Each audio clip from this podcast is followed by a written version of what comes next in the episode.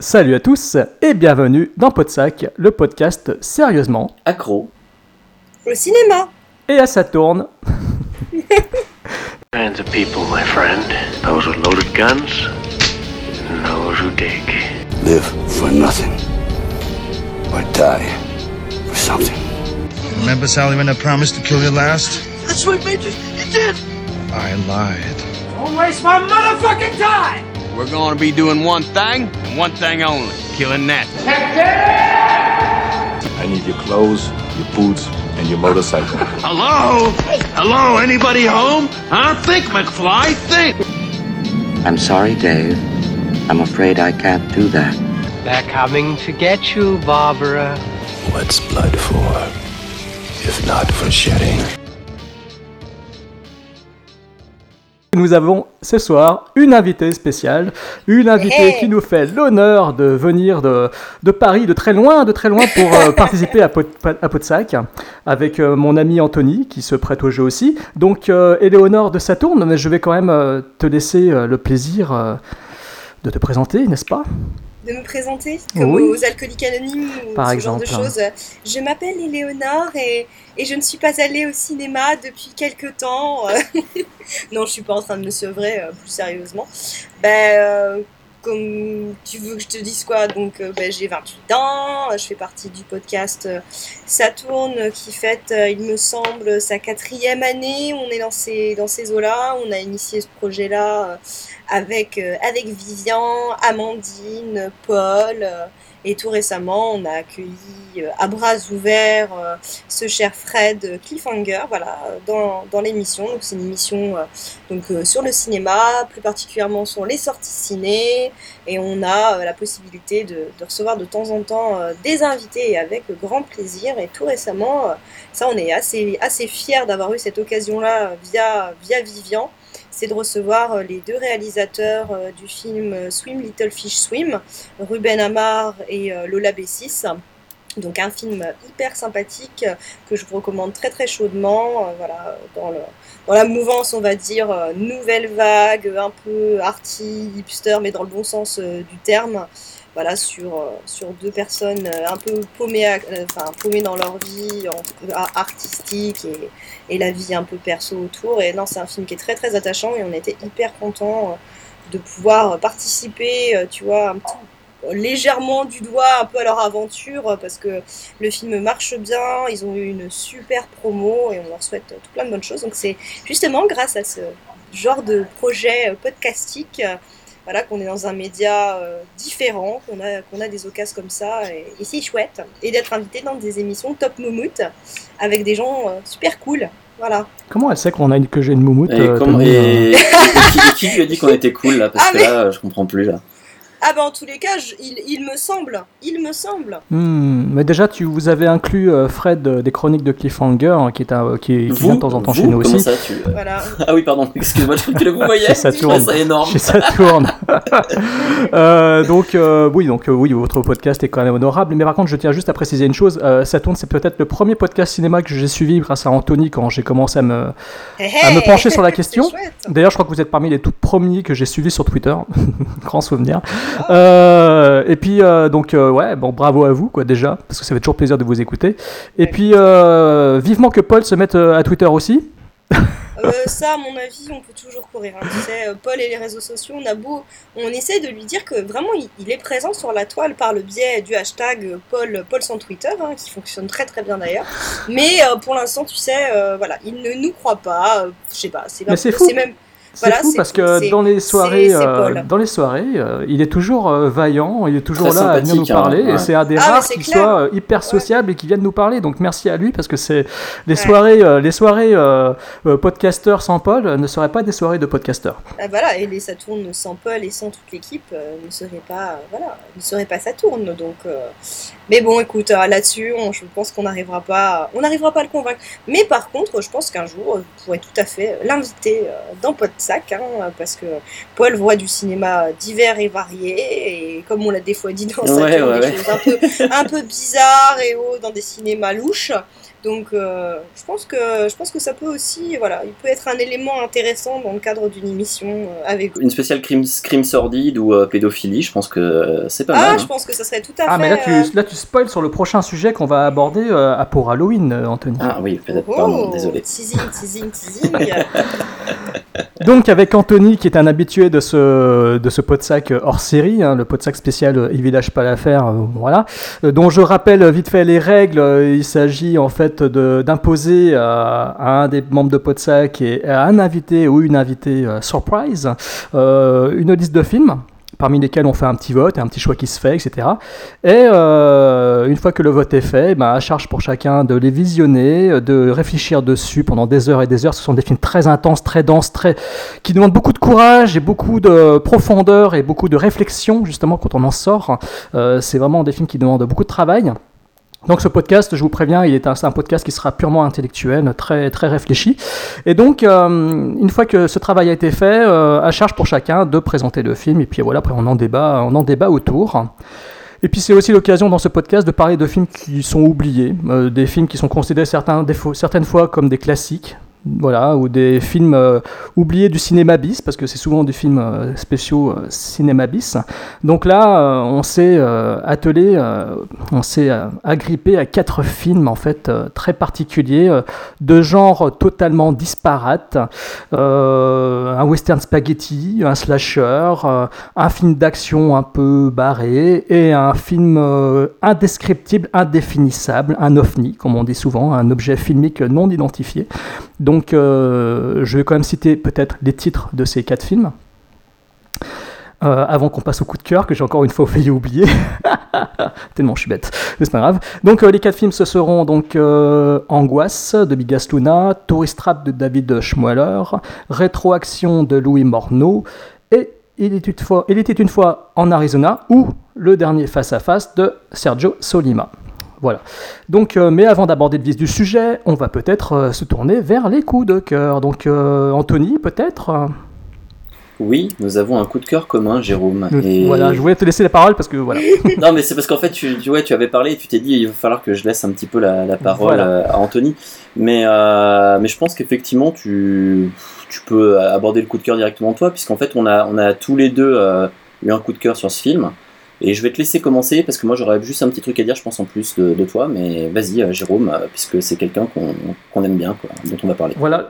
Alors justement, voilà, est-ce que tu voulais évoquer ce pourquoi on, comment on a rencontré ce monsieur? Bah oui, en fait, donc on parle de, Voilà. de Benjamin Rocher, hein, donc euh, réalisateur euh, de La Horde, par exemple, pour ceux qui connaissent, et puis du, du film dont on va parler à, à l'instant. Euh, on l'avait rencontré en fait sur le Bloody Weekend, euh, donc je sais plus Ah, quelle, édition, c'était euh, l'édition. C'était la troisième. La troisième édition, ouais, sur- tout à fait. Et donc du coup, ben, en fait, on avait été particulièrement surpris par bah, déjà le, le fait que c'est un personnage très sympathique, euh, qui est venu nous voir et puis qui a dit plein de bonnes choses sur ce que nous on était en train d'essayer de préparer de notre côté, qu'on met beaucoup de temps à, à coucher, donc notre, notre, notre film. Pro- notre projet, Voilà. oui. Et donc du coup, ben, voilà, on a un petit peu discuté, sympathisé, et on voulait, euh, ben, on s'est, moi je me suis rué sur euh, Goal of the Dead, hein, donc euh, le film dont on va parler là rapidement, euh, dont il a réalisé la première mi-temps, puisque c'est un film euh, où il y a deux mi-temps, une première mi-temps et une seconde mi-temps, avec deux réalisateurs différents.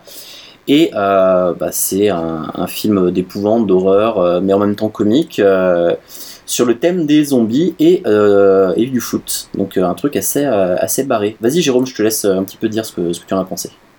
Bon déjà, l'édition sortie chez M6 et Luminor vaut le coup en Blu-ray à 15 euros le double, le double disque, le double Blu-ray, c'est un petit coffret. Franchement, au niveau prix et au niveau contenu, bah, ils nous ont gâtés. Euh, ce sont donc deux mi-temps, effectivement, une euh, qui est une la première réalisée donc par euh, Benjamin Rocher, la seconde réalisée par Thierry Poirot, le Belge fou qui avait co-réalisé déjà euh, Atomic Circus avec Vanessa Paradis et, et Jason Fleming. Euh, donc euh, là, euh, à nouveau, euh, film barré, euh, sauf que la première mi-temps, celle de Benjamin Rocher, est une mi-temps qui pose les personnages euh, avec de dialogues euh, finement ciselés, euh, qui pose la situation, qui monte en pression jusqu'à un final qui part en sucette. Et la deuxième partie, celle de Thierry Poirot, où là par contre le réalisateur belge se- s'autorise tous les excès propres au genre de film. Donc euh, le Blu-ray, le double Blu-ray est sorti justement pour l'ouverture de la Coupe du Monde de football. Donc euh, c'est assez marrant de le souligner. Euh, il a fait l'objet de séances spéciales de visionnage sur des festivals. Ils ont été présentés le film en avant-première un peu partout dans des cinoches qui voulaient bien les accueillir. ça a été des soirées complètement fandardes et un peu folles d'après les retours que j'ai pu lire euh, de ci de là. Donc euh, voilà, une initiative quand même très sympa, une initiative de film de genre à la française, toujours casse-gueule, parce que euh, en France on n'aime pas le cinéma de genre, donc c'est toujours très difficile de se lancer dans ce genre d'entreprise. Nous, avec Anthony, on le sait, on s'en rend compte avec notre Giallo, donc c'est toujours galère. Et bah voilà, là c'était pareil pour eux, mais au moins leur film est sorti à la vente. c'est une belle édition qui rend justice à ce film très généreux, très réjouissant, avec demi-temps euh, très sympathique qui forment donc un tout, euh, ça fait quasiment un film de un peu plus de deux heures, quoi. Si on enlève euh, les génériques euh, de fin à chacun, ça fait quasiment deux heures de métrage. Donc euh, c'est assez dense. les acteurs sont plutôt bons pour ce genre d'entreprise. J'ai été surpris. Il y a vraiment des acteurs qui s'en sortent très bien, dont un qui vient de la série HeroCorp, enfin qui vient des productions de, des messieurs Astier. Hein. donc donc il y a quand même un, bon casting, ça joue bien. Il y a des bonnes gueules, il y a des gueules de second rôle qu'on a pu voir dans De ci de là aussi. Donc c'est quand même sympa. Et les, effets de maquillage sont très sympas. Il y a des effets de mise en scène très réussis, autant dans la première partie dans la seconde, on voit bien qu'il y a deux metteurs en scène différents. Euh, voilà, même si effectivement Benjamin Rocher, hélas pour lui, n'a pas bénéficié de la mi-temps la plus euh, la plus folle, on va dire. C'est vraiment une mi-temps d'exposition, donc euh, c'est voilà, on sent qu'il a été plus obligé de poser l'histoire et tout, mais mais ça reste quand même très nerveux, très énergique et vraiment vraiment sympa. Il faut soutenir. Moi, je moi je soutiens totalement ce genre de d'entreprise et puis et puis voilà. Donc euh, je peux pas je j'avais pas de parti pris particulier quand même hein, euh, même s'il avait euh, il nous avait vachement soutenu et tout mais voilà je, je, là je suis je suis purement objectif j'ai vraiment apprécié j'ai pris plaisir devant et pourtant je je suis pas du tout fan de foot ça Anthony le sait je m'y intéresse pas et pourtant là j'ai pris mon pied Ouais, non, mais tu as bien raison. Et puis, euh, et puis, faut dire que, hum, ouais, moi aussi, je, suis parti sans, sans trop d'a priori, même si j'étais content qu'il sorte quelque chose. Euh, et puis, en fait, ouais, non, c'est très très bien. Effectivement, les demi-temps sont très différentes. Euh, du coup, je pense que peut-être que certains seront peu pourraient être butés par la première dans le sens où c'est quand même euh, une exposition, mais en fait, elle est, c'est assez, il y a quand même des situations assez cocasses et qui sont loin d'être conne. Et surtout je trouve qu'il y a quand même un beau travail en fait au niveau des plans. Euh, j'ai vu un peu les galères qu'ils ont eu sur le tournage et tout. Et voilà. Et puis on essaiera je pense de, de proposer à Benjamin euh, Rocher de, de, participer à une émission avec nous euh, pour parler un peu plus en avant de ses futurs projets. Voilà. Et donc, Éléonore, veux-tu parler d'autre chose? De ah, coup de, cœur De parler d'un coup de cœur en pas 30 secondes, ce qui va me changer beaucoup, c'est ce que je vous disais. Alors du coup, comme tu m'as laissé ben, on va dire, le choix entre différents genres, que ce soit euh, littéraire, etc. Enfin, je vais, je vais parler plutôt d'une, d'une série. Euh, à mon avis, je vais pas apprendre euh, de choses à certaines personnes, mais moi, je m'y suis mise plus que tard, j'en avais entendu parler, etc. de la série animée qui passe sur Cartoon Network, Adventure Time. Euh, franchement, je vous la recommande très très chaudement. C'est euh, une série euh, d'animation américaine qui a été créée en, 2010. Et la série, en fait, elle s'inspire d'un court métrage animé produit pour un, pour un programme pour, pour enfants qui s'appelait Random, Random pardon, Cartoon, produit par Nickelodeon. Et ça a remporté beaucoup de succès auprès du public et du coup c'est tellement devenu populaire sur internet que son auteur a proposé le projet à la téloche, donc pour Cartoon Network, qui accepté de la diffuser. Et la série, ce qui est vraiment euh, super kiffant, c'est qu'elle est excessivement, enfin moi je trouve barrée. Ça a beau être une série animée, euh, ça t'adresse... Euh, tu, je pense que les enfants à un certain âge peuvent la regarder. Après, il y a quand même euh, des éléments, c'est pas que c'est choquant ou quoi que ce soit, mais bon, il faut quand même une certaine prise de distance, je pense, pour euh, regarder, euh, regarder cette série. Et elle est largement inspirée de rôles des jeux de rôle, de la fantasy, de Donjons et Dragons, des jeux vidéo. ça a été réalisé par dessin manuel et les épisodes sont créés par le biais de, storyboarding, et chacun d'eux prend environ plus de 9 mois donc, à, être, à être créé. Donc c'est assez, c'est franchement moi je trouve euh, titanesque. Comme, euh, comme boulot. Et surtout euh, le scénar est hyper euh, enfin les scénars en tous les cas des différents épisodes ça fait à peu près une dizaine de une dizaine de minutes sont très enfin moi je trouve en tout cas bien écrits énormément de références voilà à la culture geek au cinéma. Enfin il y a plein de lectures et de doubles lectures aux, épisodes. Il y a des choses qui sont très irrévérencieuses. C'est pour ça que je disais que bon les enfants faut quand même réfléchir à c'est pas un certain âge pour les mettre devant cette série là mais c'est pas parce que c'est de ce type d'animé. Parce que, en fait, je dis ça parce que euh, l'animation et les dessins et les thématiques font très enfantine, euh, étant donné que les deux héros, donc Jack et Jack qui est un chien, euh, qui a des pouvoirs magiques et qui peut changer de forme, s'étirer, etc. Et Finn, l'humain, évolue dans l'univers de Boo, de Ou, pardon, et où, voilà, il il y a la princesse Bubblegum euh, qui euh, s'occupe, euh, enfin qui est au royaume des bonbons, etc.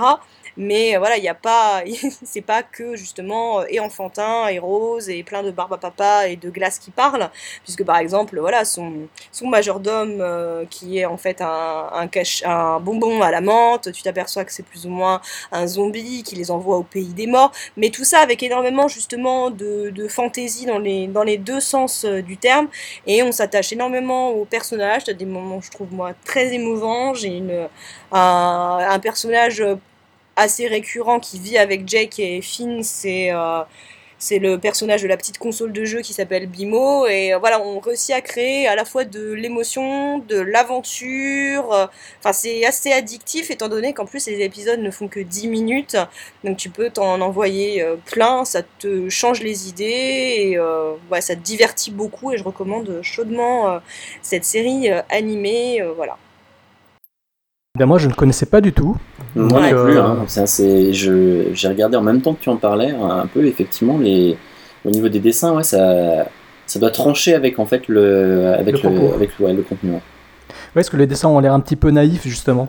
voilà, c'est exactement ça, mais euh, évidemment, hein, les histoires sont du domaine aussi du conte, mais voilà, plus tu, avances, euh, même dans la série et assez rapidement, tu t'aperçois que bah, il y, a, y, a, beaucoup plus de, de lecture et, voilà que ça soit du monde de la fantaisie, comme je te disais, voilà, euh, du jeu de rôle, des jeux vidéo, du cinoche, et voilà mais je croyais que ça avait un rapport avec le film d'animation qui est sorti il n'y a pas très longtemps sur le coup. C'est pour ça que je suis allé voir justement de quoi il s'agissait au niveau des dessins, parce que ça, quand tu as parlé, tu as évoqué euh, le chien, j'ai cru que c'était le dessin animé qui était sorti récemment avec un gamin et son chien et qui voyage dans le temps, etc. Et mais en fait, non, ça n'a rien à voir. Comme quoi. Bien, bah écoutez, merci, euh, merci à vous et déjà merci d'être là et merci d'avoir euh, donc tenté l'expérience du, du EPLA, du Village pas l'affaire. Et donc on va commencer tout de suite, on va ouvrir les festivités euh, avec Éléonore. On va lui laisser le champ libre pour introduire, présenter le film qui lui était donc imposé en présentation. Donc elle s'est préparé un bon plat de pâtes avant de se joindre à nous ce soir, avec beaucoup de sauce évidemment, de sauce bien rouge vive n'est-ce pas? Il fallait au moins ça. Donc euh, je te laisse euh, introduire ce film. Euh, introduire hmm. ce, si je, si je, je, sais pas, je me permets d'introduire le film de la sorte, on va dire que, que les gens vont connaître mon avis, un plat de, de pâtes un peu indigeste, moi j'aurais envie de te dire personnellement, en tous les cas. Et pourtant, via les films que tu nous as proposés, le synopsis c'était celui qui me faisait le moins peur étant donné que c'était en terrain beaucoup plus euh, connu, on va dire, le western spaghetti, les histoires de duels, etc. Parce que j'aime énormément euh, ce genre-là, ce genre-là. Alors qu'est-ce que ça nous, ça nous raconte? D'ailleurs, euh, le, début du film est assez surprenant. Hein, bah, attends, le, titre déjà, c'est comment? Alors le, titre, c'est le dernier face à face où il était une fois en Arizona. D'accord. Voilà. Ou sinon, je te fais le, vrai titre original en italien, Faccia a Faccia. Ah oui, face à face. c'est très bien ça. D'accord. D'ailleurs, les gens qui, regarderont le film, euh, ne soyez pas trop surpris parce qu'au début, moi, j'ai cru que le film euh, avait sauté euh, parce qu'on a toute une scène d'exposition avant le générique. Donc on est quand même, on est contumier à un autre mode de, démarrage de film et c'est, tu te dis mince, j'ai loupé un truc, la piste a sauté, qu'est-ce qui se passe? Pas, d'inquiétude, euh, voilà, vous avez une longue, une longue scène de- d'exposition. Donc, on, donc l'histoire, c'est le professeur Brad Fletcher, un enseignant euh, de la Nouvelle-Angleterre, qui quitte son travail pour des raisons de santé. Donc, on suppose plus ou moins, euh, moi, j'ai ce que j'ai eu l'impression, une tuberculose ou ce genre de choses.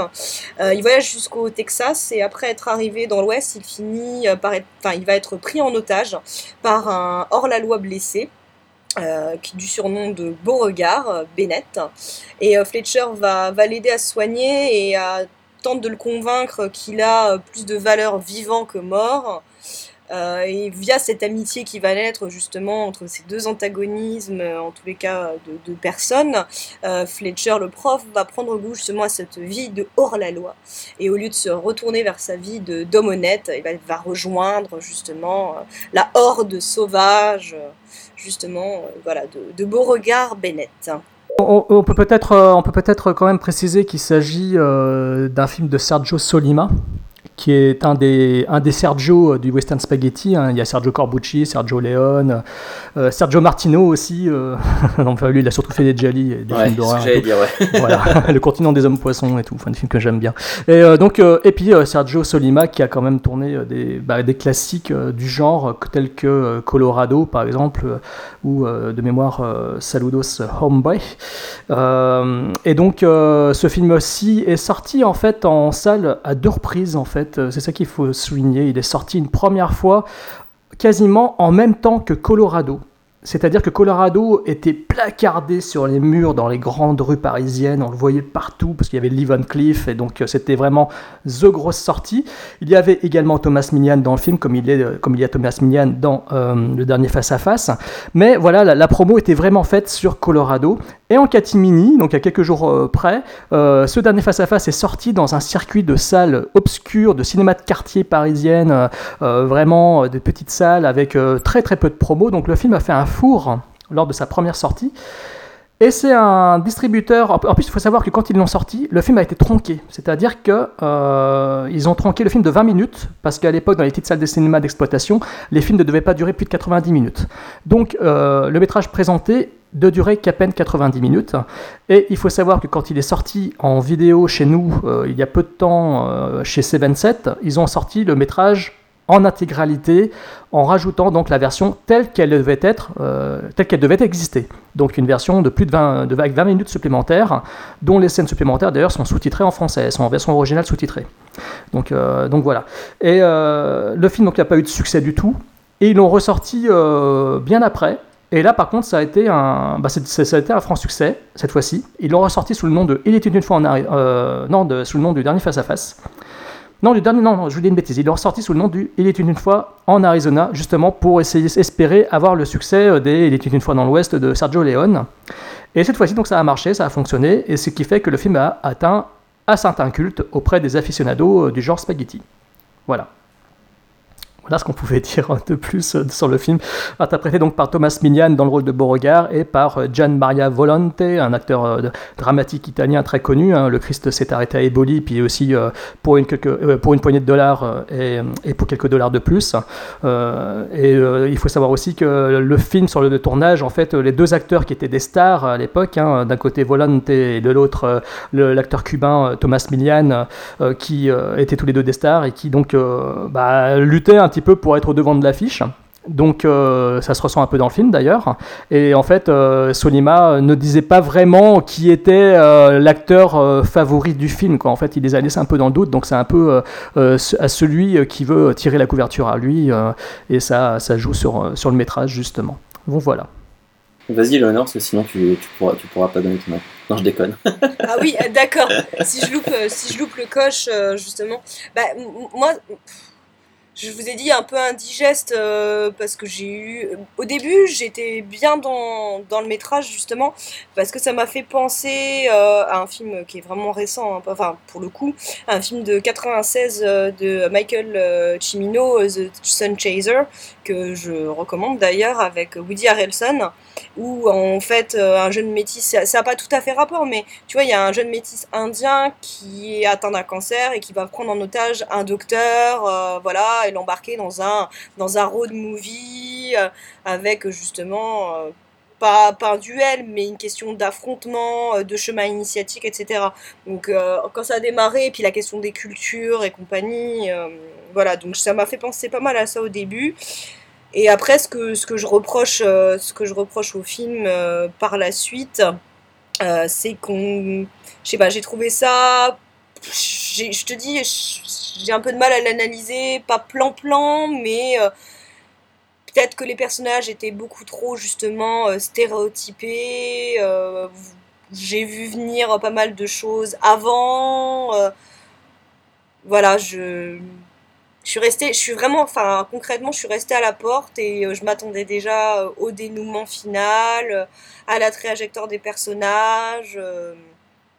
voilà, je suis, voilà non mais je suis un peu, je suis un peu embêtée parce que je dis pas que j'en ai rien pensé, mais je te dis je suis restée euh, excessivement euh, extérieure parce que euh, le ouais peut-être le, le, côté spaghetti oui indigeste indigeste pour le coup a fait que je me suis pas je me suis pas attachée au vraiment au personnage et pas du tout justement au personnage au début pourtant si hein, au personnage de Fletcher mais, euh, mais sa trajectoire et son, son revirement sont peut-être euh, trop tranchés, alors que euh, l'autre l'autre personnage de, Beauregard a peut-être un peu plus suscité, suscité mon, intérêt dans, son, évolution, mais ça m'a gonflé, j'ai trouvé ça long et plan-plan. Voilà. Eh bien écoutez, moi c'est un de mes western spaghetti préférés euh, oui, en fait, oui. Alors, c'est un film que moi je trouve fascinant et que, qui, même si euh, ne me procure pas de surprise particulière, même à la première vision, je l'ai vu plusieurs fois ce film, euh, mais je suis très très fasciné par la relation entre ces deux hommes. On est très loin du buddy movie des années 80, c'est clair. là, c'est vraiment deux antagonistes qui évoluent et à un moment donné, ils se rejoignent pour s'écarter et s'éloigner à nouveau dans la fin. Et moi, j'aime beaucoup ces deux personnages. J'adore les deux acteurs. De toute façon, l'un est carrément un acteur qui a fait l'acteur studio, euh, Thomas Millian qui avait fait l'acteur studio, et on voit que son jeu est beaucoup plus, euh, euh, beaucoup plus exubérant. Il y a un côté vraiment fou chez, cet acteur-là, qui d'ailleurs aujourd'hui continue à jouer, continue à tourner. Hein. C'est un mec, bon, il a, bien sûr, il a vieilli, hein. il a plus le charisme de la grande époque des années 60-70, mais putain, Thomas Millian, dans tous les films que j'ai pu, où j'ai pu le voir, c'était un mec, il avait un charisme de malade, il pouvait jouer, jouer les rôles de gros sadiques, de, héros charismatiques, il faisait tout. Et dans ce film-là, il a un rôle à contre-emploi de méchant qui évolue et je trouve ça vraiment fascinant et que, tout comme j'adore euh, la relation qu'il entretient justement avec ce professeur de, philo quelque part euh, et donc tout le sous-texte intellectuel justement qui est procuré par ces deux personnages là me fascine beaucoup plus qu'avec euh, donc cette course en avant avec l'acteur William Berger à leur trousse hein, William Berger qui était aussi une star de pas mal de Western Spaghetti qui d'ailleurs joue un, personnage qui a vraiment existé hein, le personnage de cette, cette confrérie de chasseurs de primes qu'il interprète dans le film le personnage de Charlie A véritablement existé dans l'histoire des États-Unis. Donc euh, voilà, donc euh, le sujet euh, en lui-même est un sujet classique de Western Spaghetti, hein, des méchants d'un côté, des héros de l'autre, etc. Sauf qu'il y a ces deux personnages au milieu que je trouve vraiment fascinants qu'il y a des scènes que j'aime, que j'apprécie vraiment beaucoup. Il y a des séquences que je trouve euh, que moi j'adore. Euh, euh, cette scène où ils arrivent, où le, héros se cache chez cette sorte de, matrone, cette femme qui tient des hommes sous sa coupe. ça, je sais pas. Il y a un côté assez particulier. il y a des personnages vraiment, vraiment atypiques. On n'est vraiment pas dans des trucs très classiques dans ce film, je trouve. Et donc toute cette, toute cette partie-là, je la trouve assez, assez particulière, assez spéciale. On n'est on n'est pas, on n'est pas dans, devant un schéma très connu, très facile. Et puis, euh, tout comme j'apprécie aussi beaucoup euh, cette, euh, cette colline de désespérés, ces, gens qui se réfugient dans des grottes, toute cette cette, ces, tous ces personnes, ce village entier qui, qui comprend autant des. C'est une sorte de, colline de, gens qui vivent en liberté, quoi, qui sont là sans foi ni loi. Il y a autant des bandits au grand cœur que des enfants, que des femmes. Et j'apprécie cette communauté et justement la confrontation qu'ils vont subir dans la partie finale qui est assez qui est assez quand même assez sinistre et qui d'ailleurs moi m'a rappelé un autre film de justement de Michael Cimino parce que Sun Chaser je l'ai vu au cinéma quand il était sorti. J'adore Michael Cimino et donc Sun Chaser j'étais pas passé à côté de ce très beau film quoi qui est un peu peut-être un peu trop long peut-être même ouais, voilà parce que la course à la fontaine magique elle, dure quand même près de deux heures et c'était bon, je trouvais le film un peu long mais, je mais Chimino ne sait pas faire des films courts. Voilà, bah justement, ce, ce film-là, ce, de, ce film de Sergio Solima, m'a fait penser à certains moments à un, film, un de ses films les plus maudits, tu devines lequel La Porte du Paradis. ah, bah ça, bien voilà, évidemment. Voilà. Là, oui, là, je suis d'accord. Là, au niveau du, du, traitement et justement de, du Technicolor et de ce genre, enfin, en tout cas, du, du grain de l'image, forcément, tu penses à ça. Voilà, bah justement, tu vois, j'ai vraiment pensé à ce film-là, mais c'est en le revoyant, hein, c'est parce que La Porte du Paradis, je l'ai découvert sur le tard, euh, grâce à Carlotta, hein, quand ils ont sorti le Blu-ray, euh, je l'ai découvert sur le tard, à mon, voilà, mon grand regret, mais, mais justement, en le revoyant après derrière, euh, le dernier face-à-face, ça m'a sauté à la gueule, et notamment tout ce passage où il bah, y a un massacre hein, quasiment, et j'ai pensé justement à la scène choc, au grand segment choc de, La Porte du Paradis, qui est un, segment complètement fou et furieux et mortellement violent, quoi, donc, donc voilà, donc c'est un film que j'aime vraiment beaucoup. J'adore Sergio Solima. De toute façon, c'est Western Spaghetti. Il n'en a pas fait non plus des masses hein, en Western Spaghetti, mais euh, chacun d'entre eux sont pour moi des, bah, des, chefs-d'œuvre du genre. Hein. De toute façon, ils sont bons. Après, je dis pas ça parce que, euh, effectivement, dans tous les bouquins qui traitent du Western Spaghetti, euh, ce sont justement ces films, les films de Sergio, Sergio, Solima sont très très mis en avant. Hein. Le dernier Face à Face est considéré comme un grand classique. Donc voilà. Après, après voilà, il a quelques petits défauts. Je peux lui reconnaître effectivement sa, longueur, mais, mais bon, quand même. Euh, moi, j'apprécie. C'est vrai qu'il y a un jeu outré. C'est un jeu d'époque. C'est un jeu à l'italienne, Western Spaghetti, hein, avec, ses, avec, ses, gueules un peu cassées, euh, ses regards froncés, ces, ces, femmes qui sont souvent traitées comme des, comme des vaches à lait. Euh, parce que bon, il y a un côté très misogyne. Hein, il faut le reconnaître. Hein. à l'époque, dans les années 70, la période politique en Italie était très troublée. Les films étaient souvent très violents. Le giallo était en, avait du succès. Il y avait les polizieschi, les, les polars italiens, notamment avec, qui d'ailleurs étaient souvent interprétés aussi par Thomas Milian, étaient très très violents. Euh, montrer des scènes de viol. Enfin, c'était vraiment très très misogyne. Il y avait vraiment, vraiment, c'était extrêmement violent. Et dans ce film-ci, ben, on n'y échappe pas non plus. Hein. Je parlais tout à l'heure de cette matrone. Euh, et voilà, c'est c'est carrément euh, plus qu'évident. Voilà, Anthony. Donc du coup, ben, Jérôme, il y a pas mal de choses que tu as dit que je pourrais reprendre, si ce n'est que pour moi, en fait, le, le film aurait pu être un, pour moi un, excellent film, voire tutoie à certains moments le chef-d'œuvre.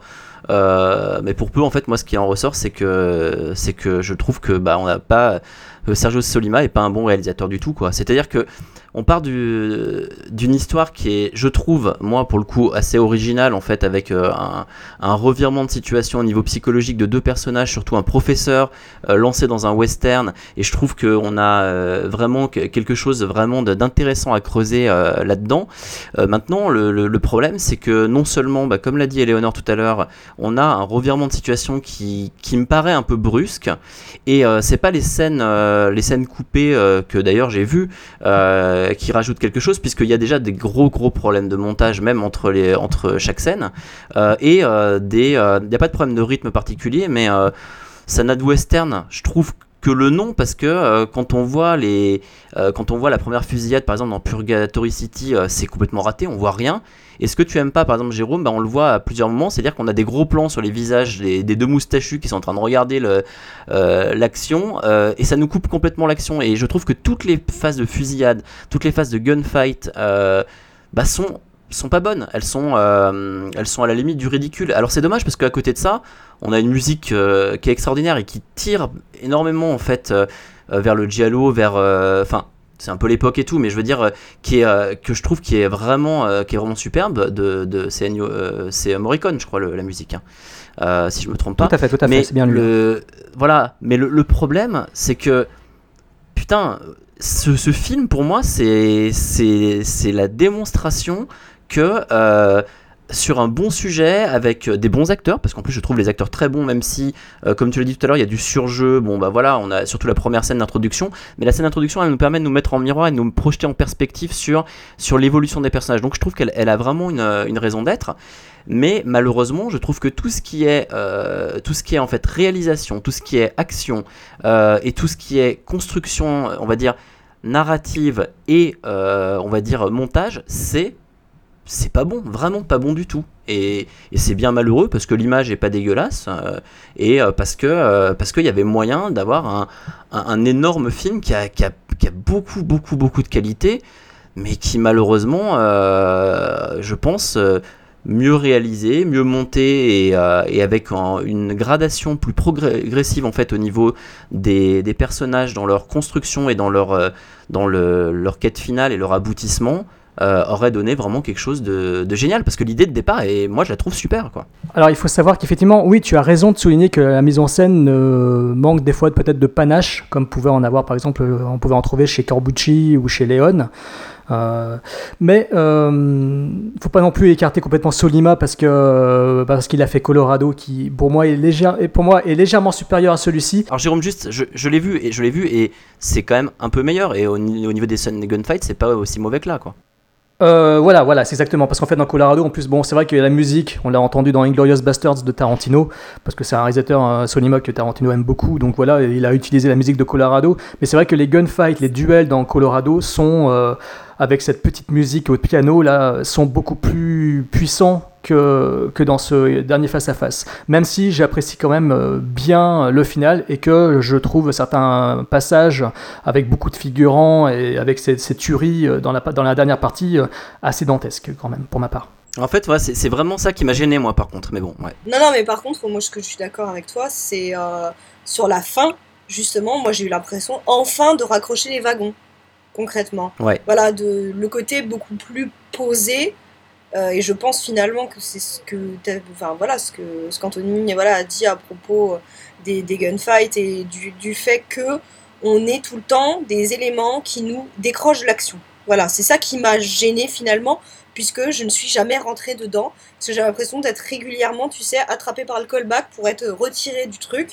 Donc il y a un moment où tu fais plus vraiment d'efforts en tant que spectateur pour t'appliquer justement dans le film, euh, parce que ça demande entre guillemets un peu, un peu trop d'efforts là dans ces cas-là, alors que enfin, justement, le dénouement final fait que voilà, on est dans quelque chose, pas de plan-plan loin de là, hein, mais voilà, on pose, on pose la situation et forcément, on est dans un espace extrêmement aride qui, est bien choisi parce que voilà, il est propice justement euh, à, certains dialogues et voilà, pour moi, le titre, le dernier face à face, c'est cette scène-là.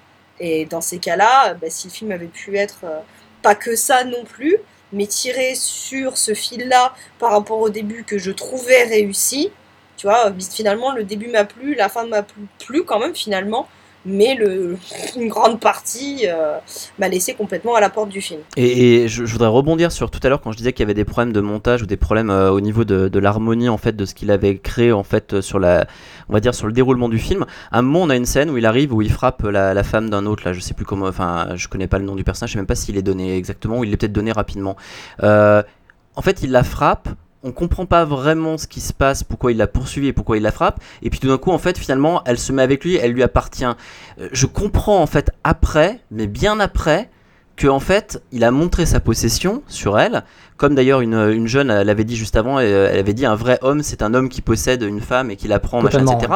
Sauf que c'est tellement bref et tellement coupé net et tellement mal foutu que il a fallu qu'après je me dise ah oui, effectivement, c'est ça qu'il a voulu dire merde, moi je veux pas ça. Je veux qu'on me montre un truc que je comprenne tout de suite. Enfin, pas, euh, pas en me l'expliquant, mais en me le montrant correctement. Et là, d'un coup, la scène s'arrête, et là, pourtant, c'est pas une scène coupée ou quoi, c'est bah, C'est souvent un schéma narratif qui était vu dans pas mal de films italiens de cette époque. On le constate beaucoup dans des, dans des Jolly ou dans des westerns. Je l'avais déjà constaté, ce genre, de, ce genre de schéma très brusque, comme ça, tu vois, avec des coupures nettes dans la narration, euh, où tu fais des sauts et tu raccroches les wagons et tout. Bon, ça, c'est un défaut qui est, euh, je pense, un peu inhérent à une époque, à une, à une façon de mettre en scène. Euh, donc, euh, donc voilà. Mais par contre, ce que tu dis là aussi euh, bah, revient sur ce que je disais, quoi. C'est-à-dire euh, cette, cette, misogynie quelque part aussi très latente, hein. enfin très, très pesante dans le film. Hein. Les femmes sont vraiment traitées comme ah du bétail. Mais d'un autre côté, c'est aussi l'époque du western qui veut ça entre guillemets, parce que tu as énormément de, de westerns beaucoup plus récents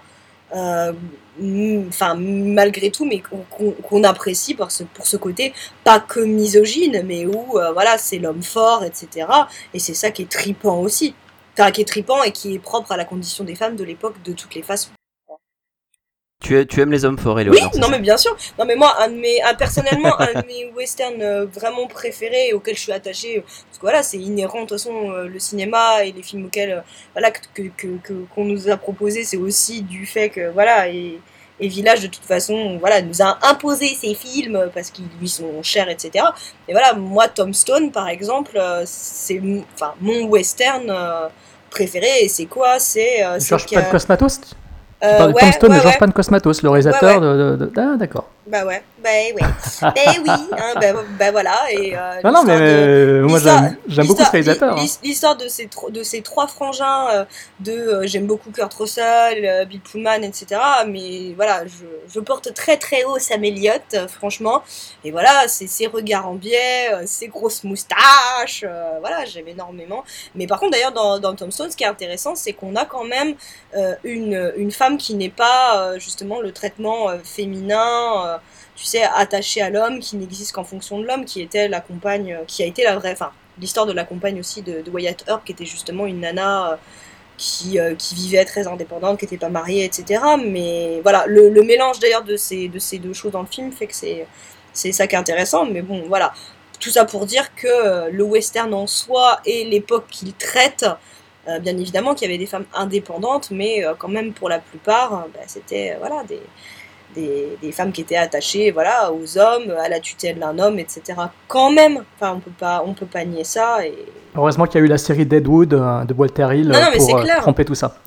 non, non, mais tu as raison, ça, tu as ça, raison de je le suis souligner. complètement d'accord, mais forcément, quand tu reprends l'histoire du cinéma, on, on en apprend aussi au niveau historique au fur et à mesure, qui fait qu'on peut, euh, qu'on peut voilà, avoir un éventail plus large au niveau du traitement de la condition féminine, qui est vachement, qui est vachement important, bien évidemment. Parce que les femmes étaient toutes, les femmes étaient toutes des prisonnières du désert à l'époque. Voilà, on peut pas, on peut pas accuser, à mon sens, on peut pas accuser le cinéma de cette époque-là d'être plus particulièrement, tu vois, misogyne, étant donné que euh, même en tant que, en tant que fille, euh, j'aime énormément les films qui sont euh, badass, voilà, où il y a des personnages masculins. Donc bien elle aime les films, elle aime les films Anthony avec Danny Trejo. Elle vient de citer Badass, donc elle aime les clair. moustachis. Ah non, mais ça, ça non, mais complètement, complètement. Et c'est même pas des plaisirs coupables, mais ça touche à tes, à tes bas instincts de spectateur, et c'est ça qui est génial avec Et le de cinéma. spectatrices. Nous, en- nous en apprenons Ouais, ce bah c'est bon, ça y est. Ouais. Vous avez pas Moi, si mal choisi quand même. votre invité finalement. Hmm. C'était quand même la belle époque, hein. Ça y est, c'est bon. Tous ceux qui nous détestent vont s'énerver. L'édition DVD de ce film sorti chez C27, là je fais l'espace euh, communication, euh, est de belle qualité. Le film est en version intégrale, piste VF, piste VO euh, sous-titrée. Ensuite, il y a une euh, présentation du film par euh, le journaliste qui est d'ailleurs un ancien de Mad Movies, c'est Alain Petit, qui fait donc euh, toute une analyse qui explique toute la, euh, la genèse du film, le- les complications sur le tournage, euh, la complication de sa sortie en France, euh, son échec, sa ressortie avec un nouveau titre, etc. Euh, la censure qu'il a subie, euh, pourquoi il a été coupé, etc. Il explique tout en détail, ça dure euh, une 25 minutes, c'est juste passionnant. J'ai cherché euh, sur le net pour trouver euh, cette vidéo, je, me suis demandé si on pouvait la trouver, ben, c'était, j'ai- je suis tombé face à un échec, donc j'ai pas pu vous, l'envoyer. Mais voilà, en tout cas sur le DVD, il y a ce bonus, euh, donc ils ont fait une édition chez 77 comme pour tout leur western spaghetti, ils ont fait une très belle édition. Mais je l'ai, vu, je vu sur le DVD, euh, Jérôme. Voilà. Wally Walou. Euh, qu'est-ce que je veux dire? Oui, donc du coup, on, euh, euh, on passe au film suivant. Oui, oui, tout à fait, pardon, c'est vrai que j'aurais dû rebondir. je, crois que, je crois que tu voulais rajouter quelque chose, excuse-moi. Donc, Non, non, pas du eh tout. ben, Vas-y. nous allons continuer maintenant vers un film de pure série B. Mais alors, c'est vraiment de la, de la série B avec un grand B majuscule, avec un grand B majuscule comme Nanar pour faire plaisir à Anthony. Donc, euh, pourquoi? Euh, Parce que c'est réalisé par euh, un certain Louis Morneau, qui est un échappé de l'écurie Corman, qui n'a pas connu le même destin qu'un James Cameron ou qu'un Joe Dante ou que d'innombrables autres réalisateurs aujourd'hui de premier plan ou de second plan. Euh, Louis Morneau euh, a démarré sa carrière avec euh, bah, surtout euh, Carnosaur 2, Donc euh, la suite déjà d'un film qui n'était pas très très fameux, qui était une sorte de, Herz- de Jurassic Park.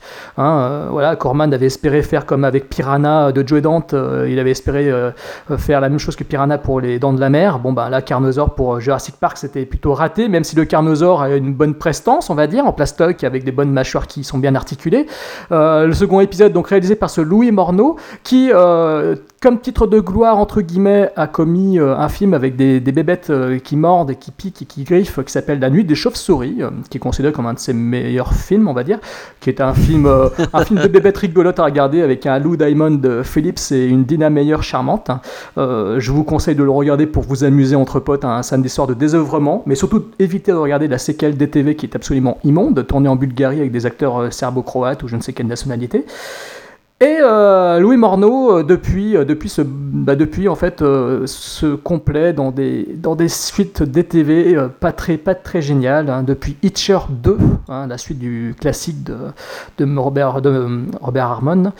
Ouais, je sais merde, j'ai un doute sur le nom du réalisateur, mais bon, bref, il a fait Hitcher 2 qui était pas exceptionnel. euh, Il a fait euh, Une virée en enfer 2, hein, la suite du film euh, avec Paul Walker. euh, voilà, donc c'est bon, c'est triste quoi. Sa carrière en fait se réduit maintenant à faire des, des séquelles DTV et bon, bah c'est dommage, c'est triste. voilà, et donc il a un peu disparu du, des radars alors qu'il a tourné Bats et surtout ce film. Donc ça y est, j'y reviens. Enfin, vous êtes en train de soupirer là. il revient enfin avec Rétro Active, rétroactive en VO et euh, rétroaction en français. Un film qui est sorti le 1er janvier 97 aux USA, écrit par Michael Hamilton White, qui a écrit plein de séries Z, trop génial, top moumoute. Heureusement, il n'en a pas écrit apparemment pour euh, mais il n'en est pas loin. Euh, c'est un film qui compte au casting un certain James Belushi. Donc euh, c'est euh, un acteur euh, cultissime du Saturday Night Live hein, qui a tourné énormément pour plein de réalisateurs bien connus. Il a tourné pour Oliver Stone, euh, Salvador, il a tourné avec euh, Schwarzy dans Double Détente. Il a fait Et il aime les chiens. de, chiens de flics. Et, donc euh, James est connu aussi pour être le frère de John, hein, le défunt, le regretté John Belushi, hein, le, blues brother- Blue Brother euh, mort d'une overdose malheureusement. Euh, James Belushi, nous avons ensuite face à lui une actrice de série télé qui n'a pas fait une grande carrière, c'est Kylie Travis, qui a d'ailleurs joué dans la série Models Inc., dans laquelle était apparu pour, bah, pour ceux qui étaient vraiment accros à, à la carrière de Carrie Ann Moss, hein, c'est là qu'apparaissait Carrie Ann Moss justement. On trouve aussi au casting Shannon Weary, ou, euh, je ne sais pas comment ça se prononce, hein, c'est une fille qui a fait beaucoup de productions érotiques, euh, estampillées Corman ou Playboy, je ne sais quoi, enfin des films des années 80. Tu parles de l'actrice là qui faisait des trucs érotiques? Shannon Weary, ouais, ouais, ouais. Elle a fait beaucoup de films, beaucoup de pardon, films érotiques. euh, non, non, non, je parle de l'autre actrice qui joue, oui, pardon, qui joue la compagne de James Belushi dans le film.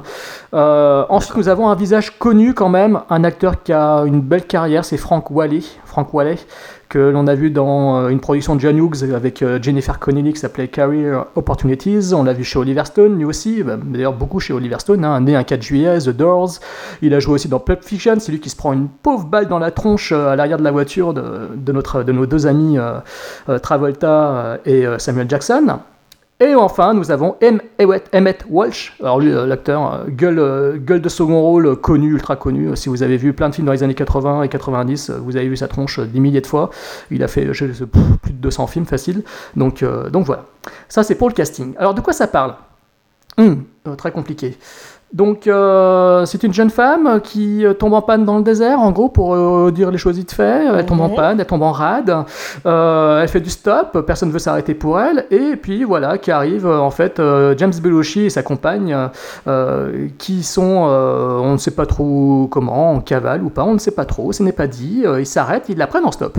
Donc, sympathique trio de personnages en bagnole, en goguette, sous le soleil pesant, très chaud, très chaud, très chaud.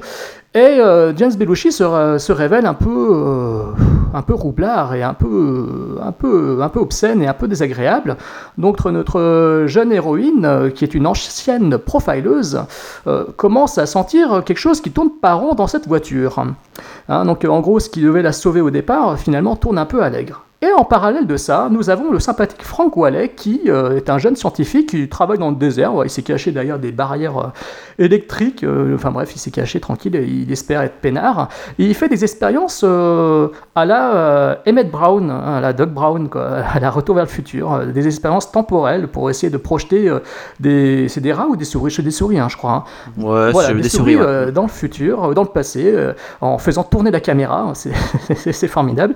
Et donc, s'am- Mais ne donne pas des arguments, euh, Jérôme. et donc, euh, des arguments en, faveur du, en défaveur du budget du film. Et donc, euh, voilà, donc il s'amuse en fait à faire des expériences dans le temps. Et tout cela, en fait, tous ces personnages en fait vont se vont s'entremêler, puisque euh, le James Belushi se révèle être un gros salopard il va commettre des choses très vilaines et notre héroïne va se réfugier justement dans le laboratoire du jeune scientifique qui, par mégarde, va l'envoyer dans le passé. Et donc elle va se retrouver quelques heures plus tôt dans la bagnole du méchant et de sa compagne. 20 minutes plus tôt. Et donc en fait le film se révèle finalement être un source code Edge of Tomorrow, enfin à peu de choses près, n'est-ce pas? Oh À peu de choses près, mais se révèle être un de ces films-là avant l'heure. Bravo Louis Morneau Donc, euh, bon écoutez, je vais pas donner mon avis tout de suite sur ce film. Bon, quoi que si, remarque, je peux peut-être le faire. Ouais, si. euh. Ouais, moi, j'ai bien envie de le défoncer juste avant que tu Oh, bah écoute, Je- allez, vas-y, vas-y, je te laisse le plaisir de... Bon alors, alors franchement honnêtement voilà, je vais pas être très gentil. Euh, déjà visuellement c'est moche. hein. Bon voilà. Euh, ensuite moi quand ça a commencé avec le, le scientifique, euh, donc euh, avec ses expériences sur les souris et donc tu l'as si bien dit avec une belle caméra qui tourne dans tous les sens avec des effets bleutés. Bon, je me suis dit ok, euh, petit budget, allez, on va essayer de, on va essayer de, rentrer dedans. Bon, Euh, sauf que le problème, c'est que par la suite, euh, il y a plein de petits trucs qui se passent, du trafic de puces informatiques. On comprend qu'après, ça a un lien avec autre chose. Je vais pas tout spoiler ici, voilà. Sauf qu'on en a un peu rien à foutre, hein, très franchement. On comprend pas trop d'ailleurs l'intérêt de certaines scènes. Mais surtout. C'est dommage parce que en fait l'idée en elle-même est assez intéressante. Euh, je trouve que en termes d'acteurs, euh, bon, je vais pas parler de, tous les acteurs, mais on va dire, euh, on va dire vraiment les, acteurs, les acteurs principaux. euh, James Bellucci, je le trouve plutôt drôle, plutôt marrant, plutôt dans son dans son rôle un peu de connard et tout. Et Kylie Trevi, je la trouve très très jolie, très belle, mais un peu lisse. Bon. Euh, au début, puis après, finalement, elle se révèle, euh, elle se révèle euh, quand même intéressante en termes de, en termes de personnage. Le problème, c'est que, c'est que, bah, bon, comme tous les, tous les films en fait, avec des, des boucles temporelles, bah, ça peut vite être redondant. Là, l'idée est intéressante parce que dans un sens, en fait, on n'a pas les- exactement les mêmes actions qui se passent. Donc finalement, ça peut, ça, ça va. Mais, euh, mais voilà quoi. Enfin, je veux dire, au départ, on part sur un truc qui est, euh, qui est très très série B, très très euh, mauvais. Et donc, du coup, je me dis que ce film, si on enlève sa première scène ridicule avec un le putain de scientifique, si on enlève certains trucs en plein milieu qui sont totalement ridicules, ouais, il y a une bonne matière derrière. C'est sympa. Mais, mais voilà, c'est un film sympatoche, mais qui a un budget, comme tu l'as dit, Jérôme, qui est beaucoup trop bas pour, euh, on va dire, arriver euh, peut-être à la hauteur de ses ambitions. Euh, et puis finalement, il y a quand même des courses de voitures qui sont vraiment. Enfin, il y a des moments qui sont mauvais, c'est-à-dire qu'il ne sait pas filmer de l'action. Déjà, les scènes d'action sont pourries, les, les courses de voitures sont molles. J'ai remarqué à un moment, un truc tout bête, hein, à un moment, on voyait quand il y avait la fille et puis un enfant qui court, je dis simplement. Il y a des ralentis ridicules lors des scènes d'action, et en plus de ça, à un moment, on voit que la voiture est carrément arrêtée et qu'ils font semblant de courir. Euh, donc, voilà, moi le problème c'est que ouais, je trouve il y a des trucs qui m'ont intéressé dans le film, mais, voilà, euh, scène d'action mal, euh, mal filmée, euh, pas de budget, ok, mais c'est pas une raison pour faire des trucs qui sont visuellement vraiment dégueulasses. Bah voilà, ça en fait un film euh, très moyen, une série B très moyenne, euh, avec quelques passages assez sympas par contre. Bah écoutez, euh, je vais, avant de laisser la parole à Éléonore... Et tu vois, je vais- l'ai pas tant défoncé que ça quand même. Ouh, tu as été vilain, tu as été vilain Je l'ai pas, non, je l'ai pas complètement défoncé. hein. Je veux Oh dire, bah, c'est. euh, moi j'en retiens pas du positif en tous les cas. Bon, moi du film par contre j'en retiens du positif. Contrairement à ce que tu viens de Bah, à mon avis, vu que tu les as choisis, j'imagine que. Pas forcément. a- Pas, ah, pas- d'accord. pas- pas forcément parce que Je en me fait, euh, non parce qu'en fait Anthony euh, m'avait reproché justement de trop souvent choisir des films euh, qui me plaisaient à 100%. Ah mais là j'étais Donc- mesuré, hein. franchement j'ai j'ai quand même dit deux trois trucs. euh, Ouais, ok, positif. Euh, donc, euh, moi, ce film, bon, c'est une série B, pure et dure, il n'y a pas à sortiller. Euh, je vois tous les défauts d'une série B, on voit le manque de moyens, euh, il y a peu, il y a peu d'acteurs, euh, ça se limite à très peu de décors, ça se limite à une unité de lieu assez restreinte, à une boucle temporelle. Euh, ok, bon. Les effets spéciaux, les effets de mise en scène sont à l'avenant, c'est-à-dire que les effets de boucle temporelle piquent les yeux, hein, c'est un effet de caméra qui tourne. Bon, voilà, le film date de quelques, à maintenant presque 20 ans. Bon, ok, certes, euh, voilà. Mais bon, quand je suis devant ce film, euh, pour l'avoir vu pour une troisième fois, je ferme les yeux là-dessus, je, je m'écarte de ça. Et ce que je n'en retiens finalement de rétroaction, c'est euh, son côté roller coaster, euh, plutôt réjouissant, plutôt sympa, très fun, qui va à vive allure. On s'emmerde pas une seconde, je ne suis pas du tout emmerdé. Euh, il y a vraiment une vraie énergie qui est portée quand même par le duo d'acteurs principal, hein, surtout James Belushi et Kylie Travis, qui est une, héroïne qui évolue vraiment bien dans le film. Et le procédé, la lutte entre les deux personnages, mêlé au procédé de la boucle temporelle, fait que je trouve ça particulièrement fandard, c'est-à-dire qu'on s'amuse de voir que tout part à chaque fois en catastrophe et que euh, chaque fois elle essaie de revenir en arrière pour remodifier des choses et ça tourne toujours à son désavantage. Donc sans trop spoiler tout ce qui se passe, il y a des moments euh, que je trouve qui partent en sucette, mais de façon, moi je trouve génial quand, quand je vois un gamin qui y passe, moi je trouve ça cool. Donc c'est mon côté cruel qui dit ça. Mais euh, c'est vrai que j'aime bien le fait qu'il y ait justement cette cruauté inhérente euh, à la série B, c'est-à-dire qu'il n'y a pas un gros studio qui est derrière, qui impose des, des désidérata, des, clichés, euh, il faut sauver le petit chien et il faut sauver les enfants. là, non, ça fonce dans le tas, Louis Morneau se fout de tout et il défonce tout, il défonce les décors, il défonce, les vieux, les petites familles, les enfants, le reste, tout le monde y passe. Il n'y a pas de... Il a pas de il s'en fout. Et donc, ça donne un film finalement qui n'a pas de temps mort, pour un film qui se passe avec des boucles temporelles, c'est rigolo de parler de temps mort, mais bon voilà. Et donc, euh, c'est un film réjouissant, il y a une belle énergie, il souffre juste de son manque de budget. C'est vrai qu'avec un meilleur budget, le film aurait été encore 100 fois meilleur pour moi. Mais surtout, ce que j'en retiens, c'est que voilà, c'est que le concept de la boucle temporelle avec euh, euh, cette histoire d'essayer de, recoller les morceaux, de récupérer des événements, de, de consolider les murs, en tous les cas, autour d'une autour action, je trouve que bah, quelque part, c'était un petit peu, enfin, c'était quand même quelque part novateur en, soi. donc, moi, je trouve que le film est un, est une bonne série B à regarder entre potes euh, pour s'amuser, se marier avec du popcorn et tout. Euh, beaucoup plus, et vaut donc vraiment plus le détour que malheureusement que beaucoup de productions que depuis Loïc Morneau a tourné euh, post-Corman. Quoi. Donc voilà.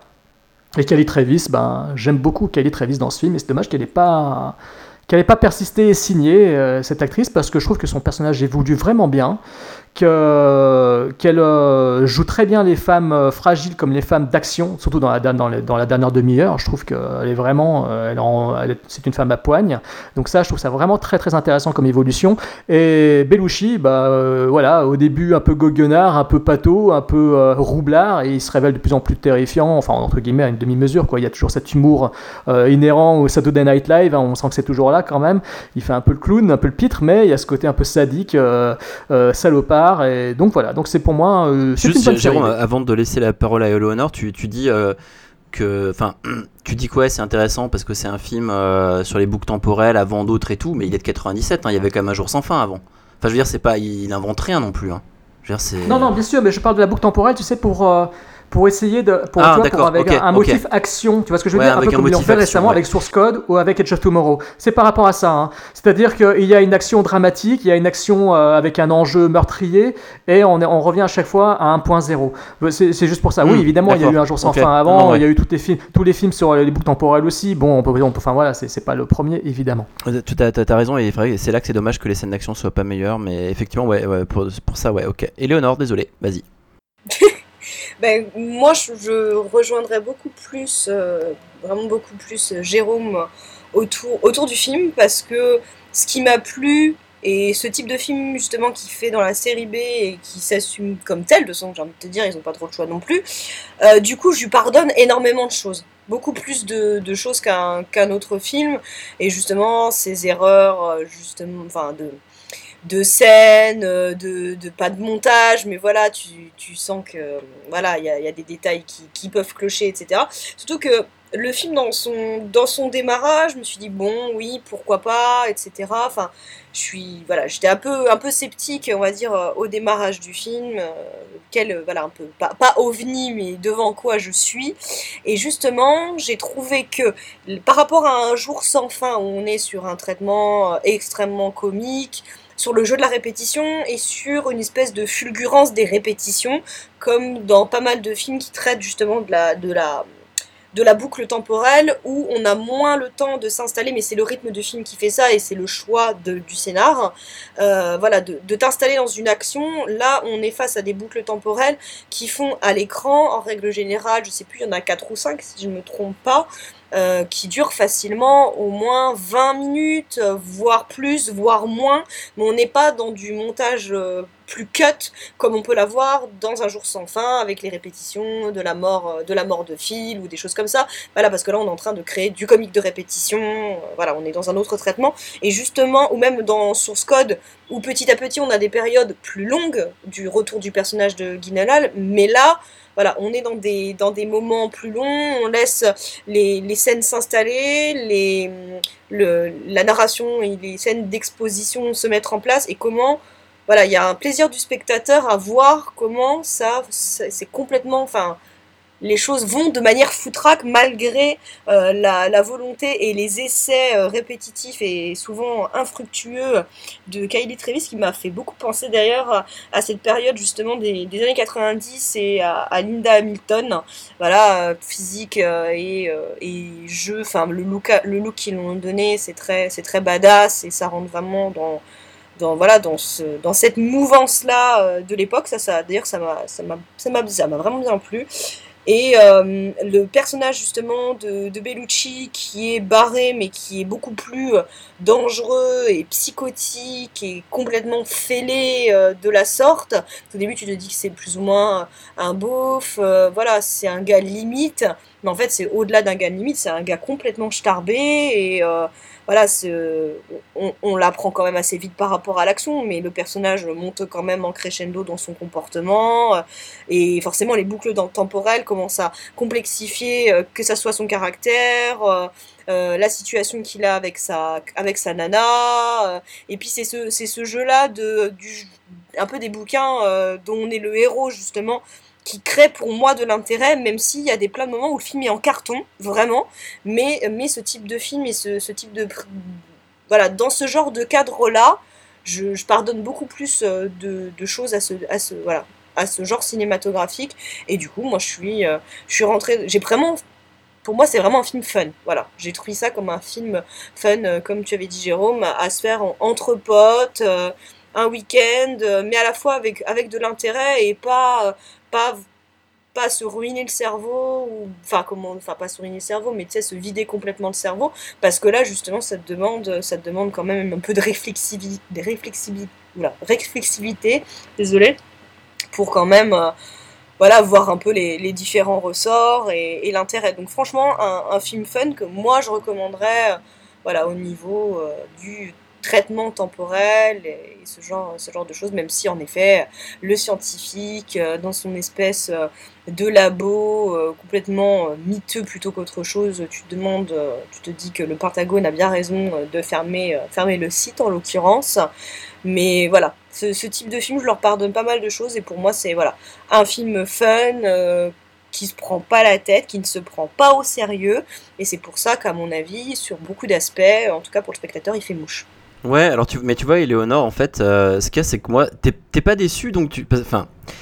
Moi, moi, je suis toujours déçu dans des trucs comme ça où quand je trouve qu'il y a une bonne idée, qu'il y a des trucs qui sont bien dedans, les acteurs, je l'ai dit, ils sont bons, euh, mais qu'à côté de ça, euh, ça a été fait comme ça, avec plein de trucs qui sont quand même un peu aberrants à l'intérieur, alors qu'en fait, on aurait pu faire un putain de film. Et c'est un peu, ça rejoint un peu ce que je disais sur le premier film, c'est que euh, là, pour le coup, c'est un problème de réalisation totale. Mais, euh, mais voilà, moi, moi je, en fait, je suis peut-être véhément avec ces films-là, mais parce que je suis déçu de voir le résultat d'un truc qui, pour moi, aurait pu être mais euh, topissime, quoi. Et c'est pas le cas. Et c'est pas un nanar, Jérôme. Hein. J'ai pas dit que c'était un nanar. J'ai été très véhément Non, sur le film, mais je suis véhément en fait sur la, sur la, entre guillemets, sur la forme de pas mal de Mhm. choses.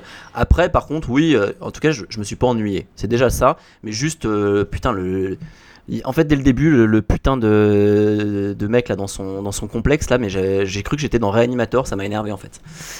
voilà. Mais bon.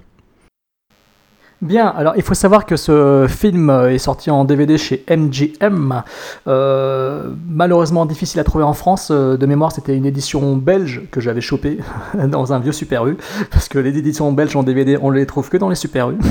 Surtout en région Non, mais parisienne. tu, tu dis ça en rigolant, mais il y a énormément de grandes surfaces ou euh, de boui-boui pas chers, euh, mais qui sont très très utiles, où tu découvres des fois des petites perles de films sortis en catimini, et heureusement qu'il y a au moins ces dépositaires-là, mais c'est du hasard total. Quoi. Ah mais carrément, c'est pour ça justement je traite euh, du fond du bac, c'était ce que je faisais dans Oui, c'est au tout début, et c'est justement et c'est un film bah voilà qui aurait pu très bien se prêter justement au jeu, puisque c'est euh, un film de fond du bac, vous le trouvez à moins de 5 euros, si vous fouillez par, euh, par pur hasard dans, un, dans une grande surface, vous avez des chances de le trouver. Rétroaction de Louis Morneau, donc voilà je vais pas revenir dessus. L'édition DVD est très bonne, hein, très bonne qualité visuelle, comme le son, ça va, c'est c'est nickel. Il n'y a pas de bonus malheureusement, voilà, ils l'ont traité comme tel, hein, ils l'ont traité comme un petit film. Voilà. Et, euh, voilà je- donc. euh, Jérôme, je vais ajouter juste un mot. Par contre, j'ai été amoureux de Kylie Travis tout le long. Ah non mais oui c'est pour ça que je, disais que m'attendais je regrette, elle est- elle je est- regrette elle est- elle est vraiment qu'elle ait pas une. Elle est rayonnante, la fille. euh, Ah mais euh, oui, puis en plus je trouve que comme je l'ai dit tout à l'heure, son personnage évolue quoi, donc euh, elle, Mm. elle- elle démarre quand même en mode soumise et elle finit en mode dominatrice quoi, donc euh, moi personnellement je trouve ça hyper couillu quoi, et Je j'apprécie dirais pas, vraiment. je dirais pas soumise, mais de ce qu'on voit comme élément justement Passive, dans, la, cas, dans, la, début, bagn- un dans, la, ba- dans la bagnole, c'est qu'elle a été virée, euh, qu'elle a eu un échec sur le plan professionnel euh, dans la police, et justement c'est euh, c'est c'est se redorer. Enfin le film au fur et à mesure en fait finalement le, le personnage redore son blason et Enfin voilà, et s'est émancipé d'une épreuve difficile, d'un énorme échec. Enfin, c'est une sortie un peu vers la lumière du personnage. Enfin, si tu comprends ça de cette façon-là, avec le début, parce que c'est la nana qui fuit euh, les échecs qu'elle a pu avoir, le fait d'être virée de la police de Chicago, etc. Quoi. Enfin, moi, Surtout que le, surtout qu'il y a le même nombre de morts en fait à un moment que le nombre de morts qu'il y a pendant la pendant le- la prise d'otage ratée. Ouais, C'était un petit, une petite référence, ouais. Bon, voilà. ouais, je pense que c'est ça. Vas-y Jérôme. Oui pardon, j'avais mis mon micro en mute comme toujours. Donc voilà, donc on on peut te faire des jingles à la bouche, hein, s'il y a ça. hein. Faites des, faites des bruits de paix, s'il vous plaît, pour, euh, pour euh, de introduire le. paix, tout de suite? Non, parce que c'est pour introduire le film préféré de la sélection de Anthony. Ah, Tourist Trap. Ah, putain, Tourist ouais, Trap. ouais. Ça, je, je l'ai adoré. À ne pas confondre avec Tourista de John Stockwell, encore une fois. Donc Tourist Trap, euh, Le Piège de David Schmoeller. Schmoeller. Sch- Vas-y, Anthony, introduis-nous ce film. Ah, mais Tourist Trap, mais tu veux que je t'introduise ça? Non, c'était pas moi qui fais l'introduction de ça. Je, je ne sais pas, je ne sais pas de quoi on parle. Ah, mais pardon C'est- Non, c'est- c'est un pardon, autant pour moi, je suis bête. Oui, non. Oh, oh, oh, oh, Et, oh, et tu as raison. podcast- Par, non, par contre, tu as raison. C'est totalement mon film préféré de, de la sélection. C'est vrai, effectivement. hein. C'est Oui, celui, justement, c'est celui c'est pour de ça. Hakim aussi d'ailleurs. Voilà, bah alors justement, oui, alors voilà, ce film, donc euh, je l'ai un petit peu choisi justement exprès pour ça. C'est qu'on a parlé tout à l'heure de Benjamin Rocher, on a parlé du Bloody Weekend sur lequel on était venu présenter notre projet asymétrique, notre projet bancal asymétrique. Et donc, euh, il y avait à côté de nous Artus Vidéo. Les mecs de Artus Vidéo, très sympathiques, qui avaient donc euh, avec eux euh, tous leurs leur, leur- leurs films, leurs éditions DVD euh, de films, euh, films cultes ou moins cultes, de films euh, oubliables ou inoubliables, de films euh, euh, de chez euh, genre euh, Nathalie dans l'enfer des nazis, enfin des choses euh, des fois euh, complètement immontrables mais qui valent le coup d'œil si on est courageux. et donc il y avait justement dans leur sélection, dans leur sélection de DVD, il y avait Tourist Trap qui était à l'époque sorti avec Mad Movies, moi je l'avais ch- acheté à ce moment-là. Et euh, Artus donc euh, l'a réédité pour euh, en vidéo. Et je sais que Hakim donc de la septième séance est un aficionado de ce film en fait, c'est un film qui l'a marqué, c'est un film qui a dû passer à la télévision il y a fort longtemps, euh, certainement sur la 5 je pense. Euh, a priori, euh, pas sur la 6. Moi, j'ai aucun souvenir de ce film présenté sur les GD de l'angoisse sur M6. À mon avis, il a dû être présenté sur la 5.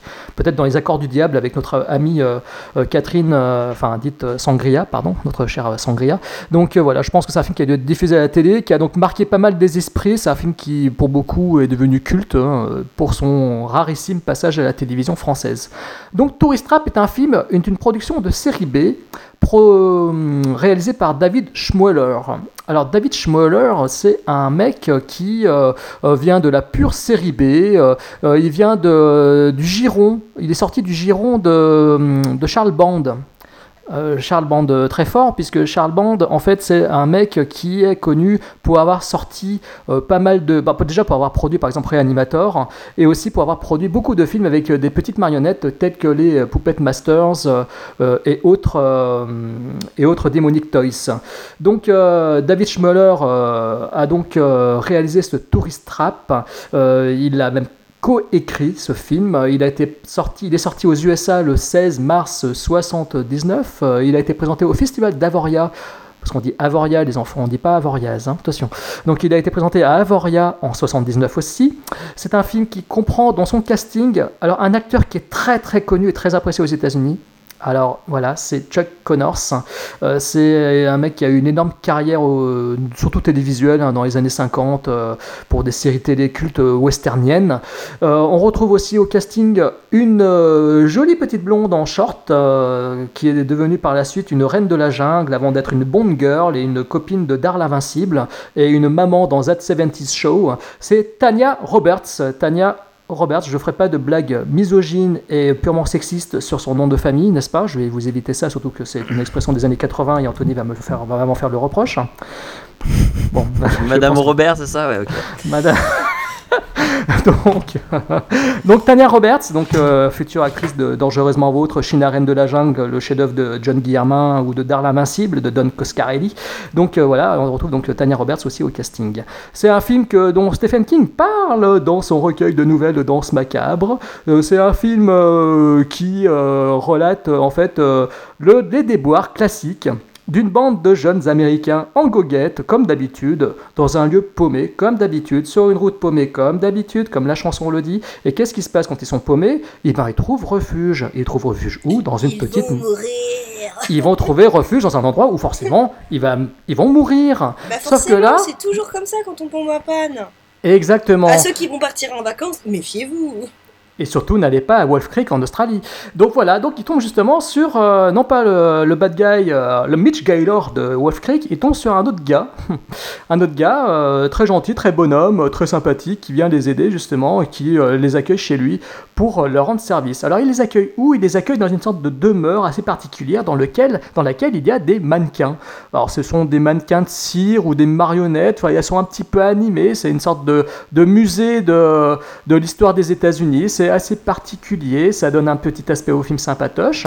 Et donc euh, ces jeunes se retrouvent là et ils espèrent attendre du secours, sauf que les choses ne vont pas bien se passer comme il faut, puisque Chuck Connors, donc euh, le bonhomme qui les accueille, a un frère qui vit euh, bah, comme un reclus, dont il faut se méfier. Euh, ce frère, euh, dont le nom euh, anglais est Plasterface, parce qu'il porte un masque en plastique, enfin un masque, un visage, enfin c'est assez particulier. Hein. vous le voyez d'ailleurs sur la fiche du film. Si vous regardez la fiche du film, vous verrez sa tête. Et donc, ce personnage-là est assez dangereux et il n'aime pas les touristes et il a tendance à vouloir euh, en faire des marionnettes. Donc euh, voilà pour le pitch euh, en gros du film, hein, donc très classique. et avant de donner mon avis sur le film, oh, bah, écoute, on va peut-être laisser cette fois-ci la parole à Léonore, après je donnerai mon avis, puis après ce sera au tour d'Anthony pour le défoncer. Éléonore. Mais Anthony n'était pas censé le défoncer de ce que j'ai compris, justement. ah, c'est pour, ça que tu me... non, pour ça que tu me fais démarrer, c'est ça?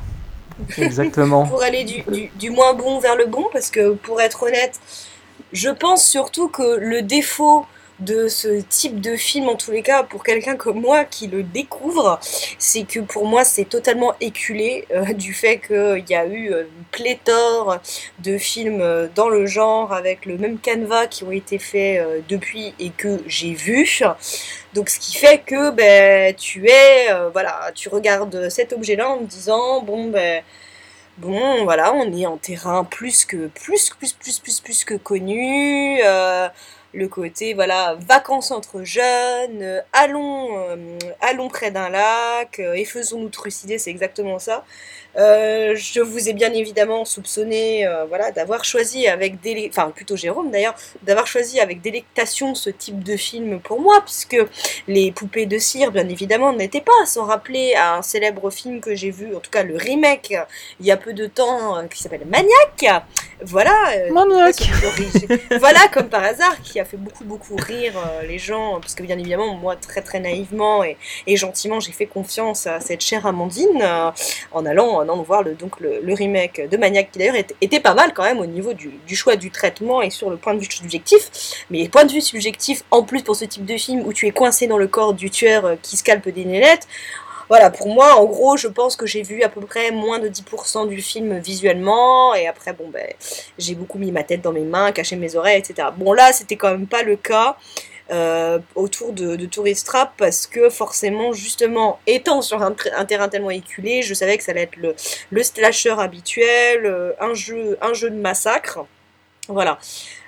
Quand j'ai lu le synopsis, ce qui m'a quand même attiré mon attention, c'est la question de qu'on voit dès le début de la, télékinésie euh, du tueur, justement. Ça, ça j'ai trouvé ça intéressant. Il y a des, des ressorts scénaristiques, euh, une évolution de l'histoire, euh, voilà, de, de, choses qui nous seront révélées ou pas, ou qu'on va deviner, qui sont plutôt quand même intéressants. Mais voilà, le fait d'être justement dans un un jeu de massacre où tu sais que de toute façon ils vont tous se faire trucider gâche, euh, enfin moi m'a gâché un, certain, euh, c'est pas un certain plaisir, mais voilà, on est, j'étais trop, euh, je sais pas que je savais ce qu'allait se passer, mais le côté augmentation, augmentation de la musique qui appuie le côté, voilà, le côté grave, les portes qui claquent. je pense que ce type de film aurait eu beaucoup plus d'effet sur moi euh, si je l'avais découvert il y a bien des années et que euh, d'autres d'autres films n'étaient pas passés dessus, bons ou très mauvais que j'ai pu euh, que j'ai pu voir dans, dans ce domaine-là. Donc c'est un peu difficile. C'est pas que je ne peux pas me forger un avis, mais du coup j'ai un avis assez mitigé où il y a même des moments où je me suis emmerdée et que j'ai regardé ça concrètement et très honnêtement d'un œil. Peut-être quand même, je pense que ce qui est plus flippant, dans ce type de film, justement, c'est euh, les scènes de, pas de dialogue, mais de monologue de la part, euh, de la part du tueur, non pas que bien évidemment c'est lui qui parle et c'est lui qui est en train voilà de faire quelque chose à une victime ou pas qui fout la trouille mais c'est le ton de la voix euh, c'est le choix des, des cadrages c'est le choix surtout des, des inserts. Voilà c'est ce côté euh, on entend la voix voilà comme espèce de, filigrane euh, qui peu à peu du coup se fait d'autant plus angoissant parce qu'on ne voit pas forcément, euh, je trouve, le tueur et je trouve qu'en règle générale, plus particulièrement sur moi, ça a beaucoup plus d'effet justement quand on, quand on cache des choses, quand on ménage soit un certain suspense, soit qu'on ne me montre pas forcément les choses de manière excessivement frontale. Ça me fait, beaucoup plus les miquettes et euh, voilà, ça a un effet sur moi. Donc dans l'ensemble, je dirais pas, ça m'a pas du tout plu, mais je suis très mitigée. Mais je pense que c'est voilà, c'est le fait de découvrir ce film que maintenant, ce qui fait qu'on est trop, je suis trop dans un terrain connu, la cabane dans les bois, ça m'a fait penser voilà l'atmosphère angoissant euh, à Evil Dead, euh, voilà, et à tout un tas malheureusement de très mauvais et aux nauséabonds euh, euh, slasher teen movie où de toute façon les étudiants et les jeunes sont, sont de la chair à canon alors que là il y a une recherche, il y a une recherche scénaristique et un développement des personnages principaux et, et des psychotiques qui est qui est intéressant. Alors oui, bon bah écoutez, moi effectivement ce film je le porte pas au nu, euh, c'est un film que je trouve sympa.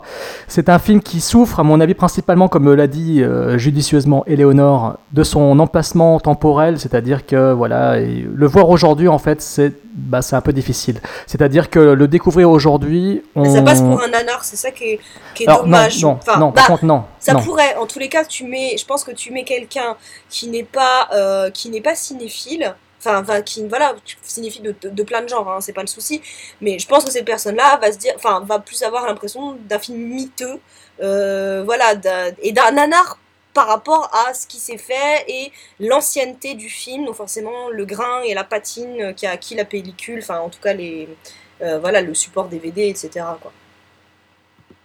Alors oui, effectivement, euh, tu n'as pas du tout tort. Donc, euh, mais par contre, non. Enfin, pour moi, c'est bon. Voilà, ce n'est pas un nanar. Ce que je fais, euh, j'ai tendance à toujours me battre avec Anthony et Fred sur la définition du nanar.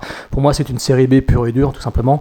Et on est là face effectivement à un slasher, hein, en sorti en 79. Euh, on a parlé la dernière fois pour Podsac de Black Christmas de Bob Clark en 74. Après, il y a eu Halloween de 78. Ici, on est dans un déplacement dans une unité, de, une unité de lieu qui est différente, avec un placement qui est encore un petit peu différent du slasher classique, même si on retrouve encore une fois le boogeyman masqué et la final girl. On a aussi un whodunit, on a aussi euh, l'identité du tueur qui est cachée, même si bon, ben, n'importe qui peut deviner de qui il s'agit. Euh, donc euh, Bah, voilà. pas, tant, par pas- tant que ça, parce que moi je me suis laissé surprendre. oui, c'est vrai qu'on est un... Oui, bon, c'est vrai. Peut-être que c'est parce que je l'avais déjà vu maintes fois et que, bon, bah, peut-être qu'à la revoyure, ça m'a semblé plus qu'évident. Mais... Et surtout qu'il faut quand même savoir que euh, l'acteur a changé justement son timbre de voix et son jeu, son jeu et son physique aussi euh, pour euh, interpréter les deux rôles. Il a changé de démarche, il faut quand même le préciser. Donc, c'est un film qui, moi, quelque part, malgré ses défauts, malgré le fait de le voir, le fait de le voir aujourd'hui, bah, c'est un tout petit peu gênant. C'est un film quand même dans lequel je trouve pas mal de choses intéressantes, même fascinantes. Déjà, le cadre, moi, les mannequins, c'est quelque chose qui, qui Qui a tendance à me flippant. fasciner. Ah, voilà, que je trouve assez, euh, C'est comme les poupées. sinistre. Ouais, c'est comme les poupées en porcelaine. Enfin, ça a déjà, tu sais, un attrait en tous les cas pour moi. euh, oui, déstabilisant, flippant, froid, euh, figé. ouais. Alors justement, ici, on est totalement dedans, puisqu'on a ces, ces personnages, euh, ces mannequins euh, qui sont quasiment vivants. Euh, le film s'oriente petit à petit vers une dimension onirique qui est particulièrement surprenante pour un slasher. C'est-à-dire qu'en fait, on sort du canevas du slasher classique, tu l'as dit tout à l'heure, on est un petit peu dans un film méta, on est limite aux frontières de l'épouvante fantastique, avec un côté un peu surnaturel. Déjà, du fait même que le- le principal boogeyman ait un pouvoir de télékinésie, mais que aussi il y a une sorte de, de transformation des victimes en mannequins et inversement. Donc tout ça au niveau visuel provoque pour moi euh, des frissons, euh, éveille, euh, enfin ce propose en fait, le film propose des séquences dans lesquelles justement cela est bien exploité, conduit à des, à des moments particulièrement malsains, je trouve, qui sont assez détonnants pour ce type de production que l'on n'a pas retrouvé, je pense, aujourd'hui très souvent, à part dans le Maniac, euh, bah, surtout le Maniac de Le Stig et le remake de Frank Calfoun. Euh, on retrouve euh, ce, petit aspect-là dans, dans ces films, mais euh, sinon c'est très rare. hein.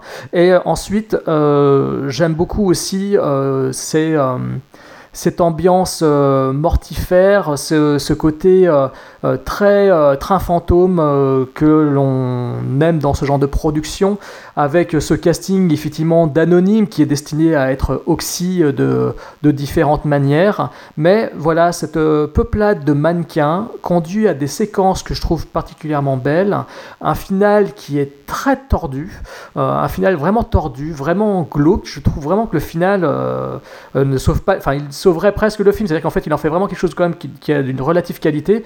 Et justement tout ça fait que j'en sors quand même avec euh, J'en sors pas, déçu finalement. Je n'en sors pas déçu. Euh, J'aime beaucoup aussi. euh, Alors je sais pas si James Wan. alors, L'autre fois j'en discutais avec Anthony en rigolant, mais je me demande si James Wan a, vu le film parce que euh, le coup de ces mannequins de cire qui ouvrent grand la bouche euh, me fait penser énormément à Dead Silence avec euh, ces mannequins, euh, ces petites, ces petites marionnettes qui se mettent d'un coup à ouvrir la bouche avec un cri silencieux. J'ai énormément pensé à ça euh, en revoyant justement Tourist Trap. Et donc, euh, donc voilà. Bref, un slasher des idées assez euh, surprenantes, un boogeyman assez effrayant, je trouve assez monolithique, avec ce masque bizarre, on n'arrive pas à voir où, est sa bouche, enfin c'est, il a vraiment un faciès très particulier, ce plaster face. Donc euh, voilà, après le film souffre de personnages qui sont purement anecdotiques, qui sont des personnages de héros euh, de slasher type Vendredi 13, euh, épisode de chapitre 8 ou chapitre 9, quoi, en gros. Donc euh, des anonymes, des prénoms dont on se fout de- du sort. Donc, et puis il faut dire aussi que l'héroïne principale n'est pas spécialement charismatique. Enfin, je trouve que c'est dommage parce que, bon, c'est con, c'est purement sexiste ce que je veux dire, mais j'aurais préféré euh, Tanya Roberts en héroïne plutôt que euh, Jocelyn Jones, qui... euh, Parce que toi, qui tu prends qui pour l'héroïne? Parce que même moi, j'ai pas trouvé qu'il y avait une héroïne qui se détachait plus particulièrement. Bah si, il y a la Final Girl au final.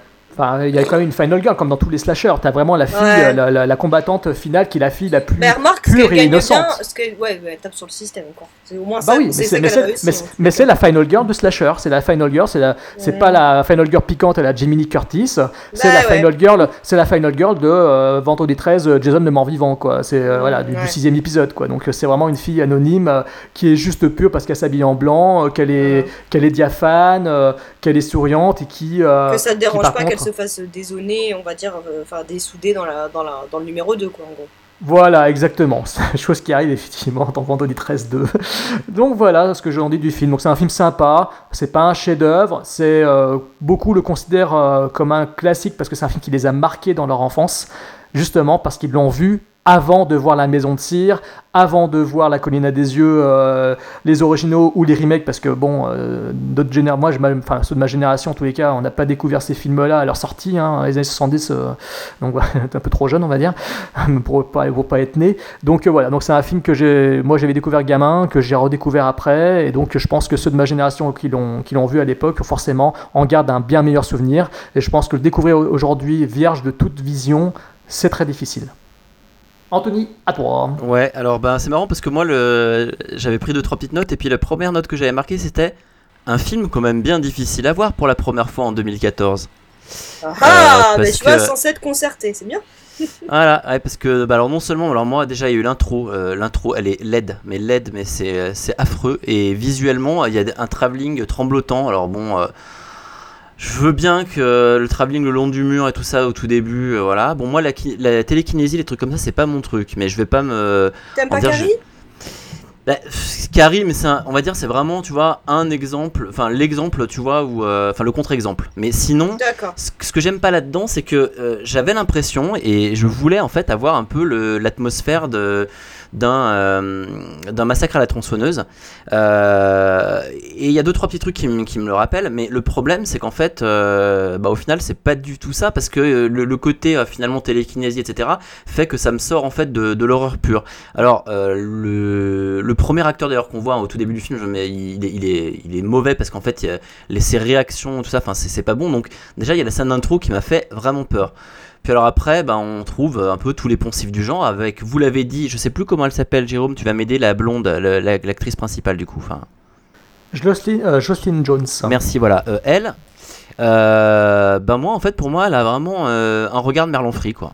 C'est ça. C'est. Alors, pour, pour info, c'est une actrice qui a, hum, qui a fait vraiment une formation d'actrice de théâtre, vraiment Alors- une vraie formation. Et il faut savoir que, alors sur le tournage, Chuck Connors était euh, un peu surpris parce que Chuck Connors est un acteur très connu, très culte, et que lui, il s'est fait un petit peu sur, euh, bah, sur le long terme, quoi, en fait. Il s'est construit sa carrière, il s'est construit son jeu d'acteur sur le long terme, avec toute sa carrière, il n'a pas suivi de cours ni particulier, ce qui fait que sur le tournage, il n'arrêtait pas d'interroger, en fait, euh, Schmuller sur ce que foutait euh, Jocelyn Jones, parce qu'elle faisait plein d'ex- d'exercices de, respiration. Non mais alors bon il y a d'ailleurs une petite réplique qui m'a fait rire au début parce qu'il y a un moment le, redneck là du, du, début qui arrive qui dit venez je vais vous aider j'ai ça dans un atelier à quelques kilomètres d'ici enfin bref ça c'est une euh, c'est un petit C'est une euh, private joke. une euh, private je vais joke. vous emmener dans une, une Mais- exploitation agricole à quelques kilomètres mais voilà mais le problème c'est que vraiment donc elle est très très mauvaise mais très très très très très mauvaise et, et le problème c'est que bah déjà déjà bon ça ça m'a énervé mais alors après compte du ridicule quand même à l'intérieur quand euh, on a donc effectivement euh, la poupée qui les prend en otage qui revient habillée avec un, un chapeau de forme et puis qui propose de faire la fête en buvant un coup Enfin, on est on n'est pas dans le truc qui pourrait être en fait euh, tellement décalé que c'en est euh, flippant euh, et, et horrible. C'est pour moi là pour le coup c'est on n'est pas voilà dans le bizarre flippant mais on est dans le ridicule et, et d'autant plus que la musique qu'il y a derrière à un moment je vous assure faudra vous faut réécouter mais on dirait vraiment et pourtant je sais que c'est le compositeur qui a fait la musique de Carrie et de Piranha Ah bah on c'est dirait Pino, Donaggio. eh hein, ben, faut quand on dirait la musique de Manos, The End of Fate, le, magnifique film. J'ai réécouté la musique de Manos. C'est les mêmes, le truc, la même ritournelle. C'est. Alors là, enfin moi, ça a commencé à faire beaucoup. Je me suis dit, euh, bon, le film, euh, déjà au niveau esthétique, il est pas bon. Au niveau des plans, euh, il y a certains plans intéressants, j'en parlerai après. Mais dans l'ensemble, c'est très mauvais dans tout ce qui est mouvement de caméra. Pas dans les plans fixes. Les plans fixes, c'est à peu près correct. Mais mouvement de caméra. Au niveau acteur, c'est vraiment pas terrible. Euh, le twist, non mais alors ça, mais au bout de, enfin, je veux dire, c'est tellement éculé ce genre de twist que, enfin, ça se voit tout de suite, euh, enfin, on le voit tout de suite venir. Bon après, euh, voilà, mais et donc du coup, j'ai j'ai été quand même vraiment déçu parce que je m'attendais quand même en fait à, à avoir un peu euh, l'ambiance malsaine qui, qui ressort du truc, alors qu'en fait, moi je trouve que là, le, le découvrir aujourd'hui, c'est plus l'ambiance ridicule qui ressort. Euh, à un moment, il y a un, coup euh, où il y a l'héroïne. Je sais pas si vous vous souvenez, il y a une scène où ils sont, il, la- il poursuit l'héroïne et en fait, il la retrouve, ils sont dans une sorte de marécage. Et alors là, il lui, il lui tient la tête en fait sous l'eau dans une pseudo fellation aquatique, mais c'est ridicule quoi. Elle résiste même pas. Enfin, il y a, elle est incapable de jouer. Enfin, je vais arrêter sur elle.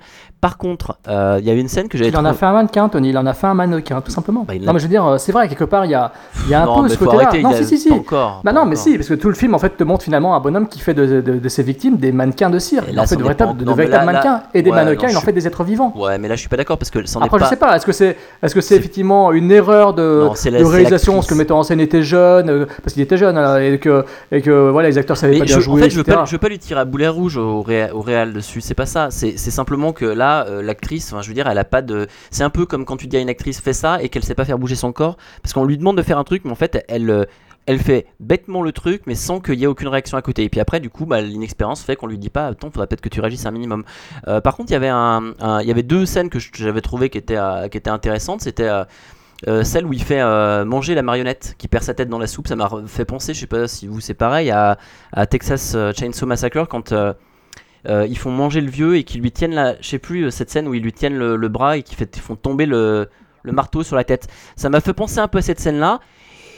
Et, euh, et l'autre passage intéressant où aussi quand ils sortent de la cave en fait un moment et où on a un plan sur les poupées on a le plan sur les poupées qui enfin eux ils restent immobiles pour pas se faire c'est un peu ridicule dans le sens où le tueur les voit pas mais en même temps j'ai trouvé le plan assez sympa où ils sont complètement immobiles ils restent au milieu des poupées et c'est intéressant mais voilà Moi j'aime bien ce j'aime bien ce plan. Attends, je rebondis juste là-dessus. Justement, pour moi, ça fait partie des, des quelques scènes que je trouve justement plutôt réussies dans ce film. voilà mais Cette séquence euh, de couloir euh, très, immacu- enfin, très immaculée quelque part avec tous ces mannequins posés, euh, ces deux personnages au milieu et le tueur est tellement habitué à, à errer avec ces êtres, qui, à ces êtres qu'il a transformés ou, ou ces mannequins qu'il transforme. Euh, justement, je trouve que ça rend bien l'ambiance euh, un peu bizarroïde du film, très, euh, très quatrième dimension. Et, d'ailleurs, je voudrais en revenir sur, sur un autre point, c'est que on voit bien l'expérience, enfin l'inexpérience en tout cas peut-être du réal, c'est le moment du twist qui doit être un moment hyper important quand même. Je veux dire, qui, qui doit être filmé d'une façon. bah, Qu'est-ce qu'on voit en fait? On a le plan qui tombe à l'eau. Pourquoi? Parce qu'il est amené de façon ridicule. On voit un long plan sur le visage de l'héroïne qui regarde le, donc le mec enlever son masque. Et là, on la voit déjà avec l'air terrorisé avant même de voir le visage, mais ce que je veux dire par là, c'est qu'il a même pas encore enlevé en fait son masque. C'est-à-dire que dans le plan, le masque est pas encore enlevé, elle est terrorisée. On voit qu'il continue à lever le masque et là, elle est terrorisée de la même façon. Puis après, on voit le, visage. Euh, du coup, la, découverte du visage, non seulement moi je m'y attendais, mais en plus de ça, ça surprend personne quoi. Donc euh, donc je sais pas, enfin aurait, il aurait pu faire un plan où on le voyait de dos par exemple enlever le masque pour voir la réaction de l'autre. Enfin voilà, je trouve qu'il y a trop d'inexpérience à, ce niveau-là, qu'il y a trop, euh, c'est pas bon. Et euh, ouais, là sur le coup, pour le coup là dans la sélection qu'on a aujourd'hui, euh, ça, moi je peux pas le conseiller du tout. Je le conseillerais à personne et je comprends. Aujourd'hui, enfin que quelqu'un l'ait vu il y a euh, 20 ans et, et que ça l'ait fait flipper et ça peut être le cas. ouais, je peux comprendre. Mais alors aujourd'hui, mais c'est pas possible de, de conseiller un film comme ça. Pour moi, c'est pas possible. Anthony donc a tout dit. Éléonore, est-ce que tu veux dire est-ce que tu veux encore dire quelque chose ou pas?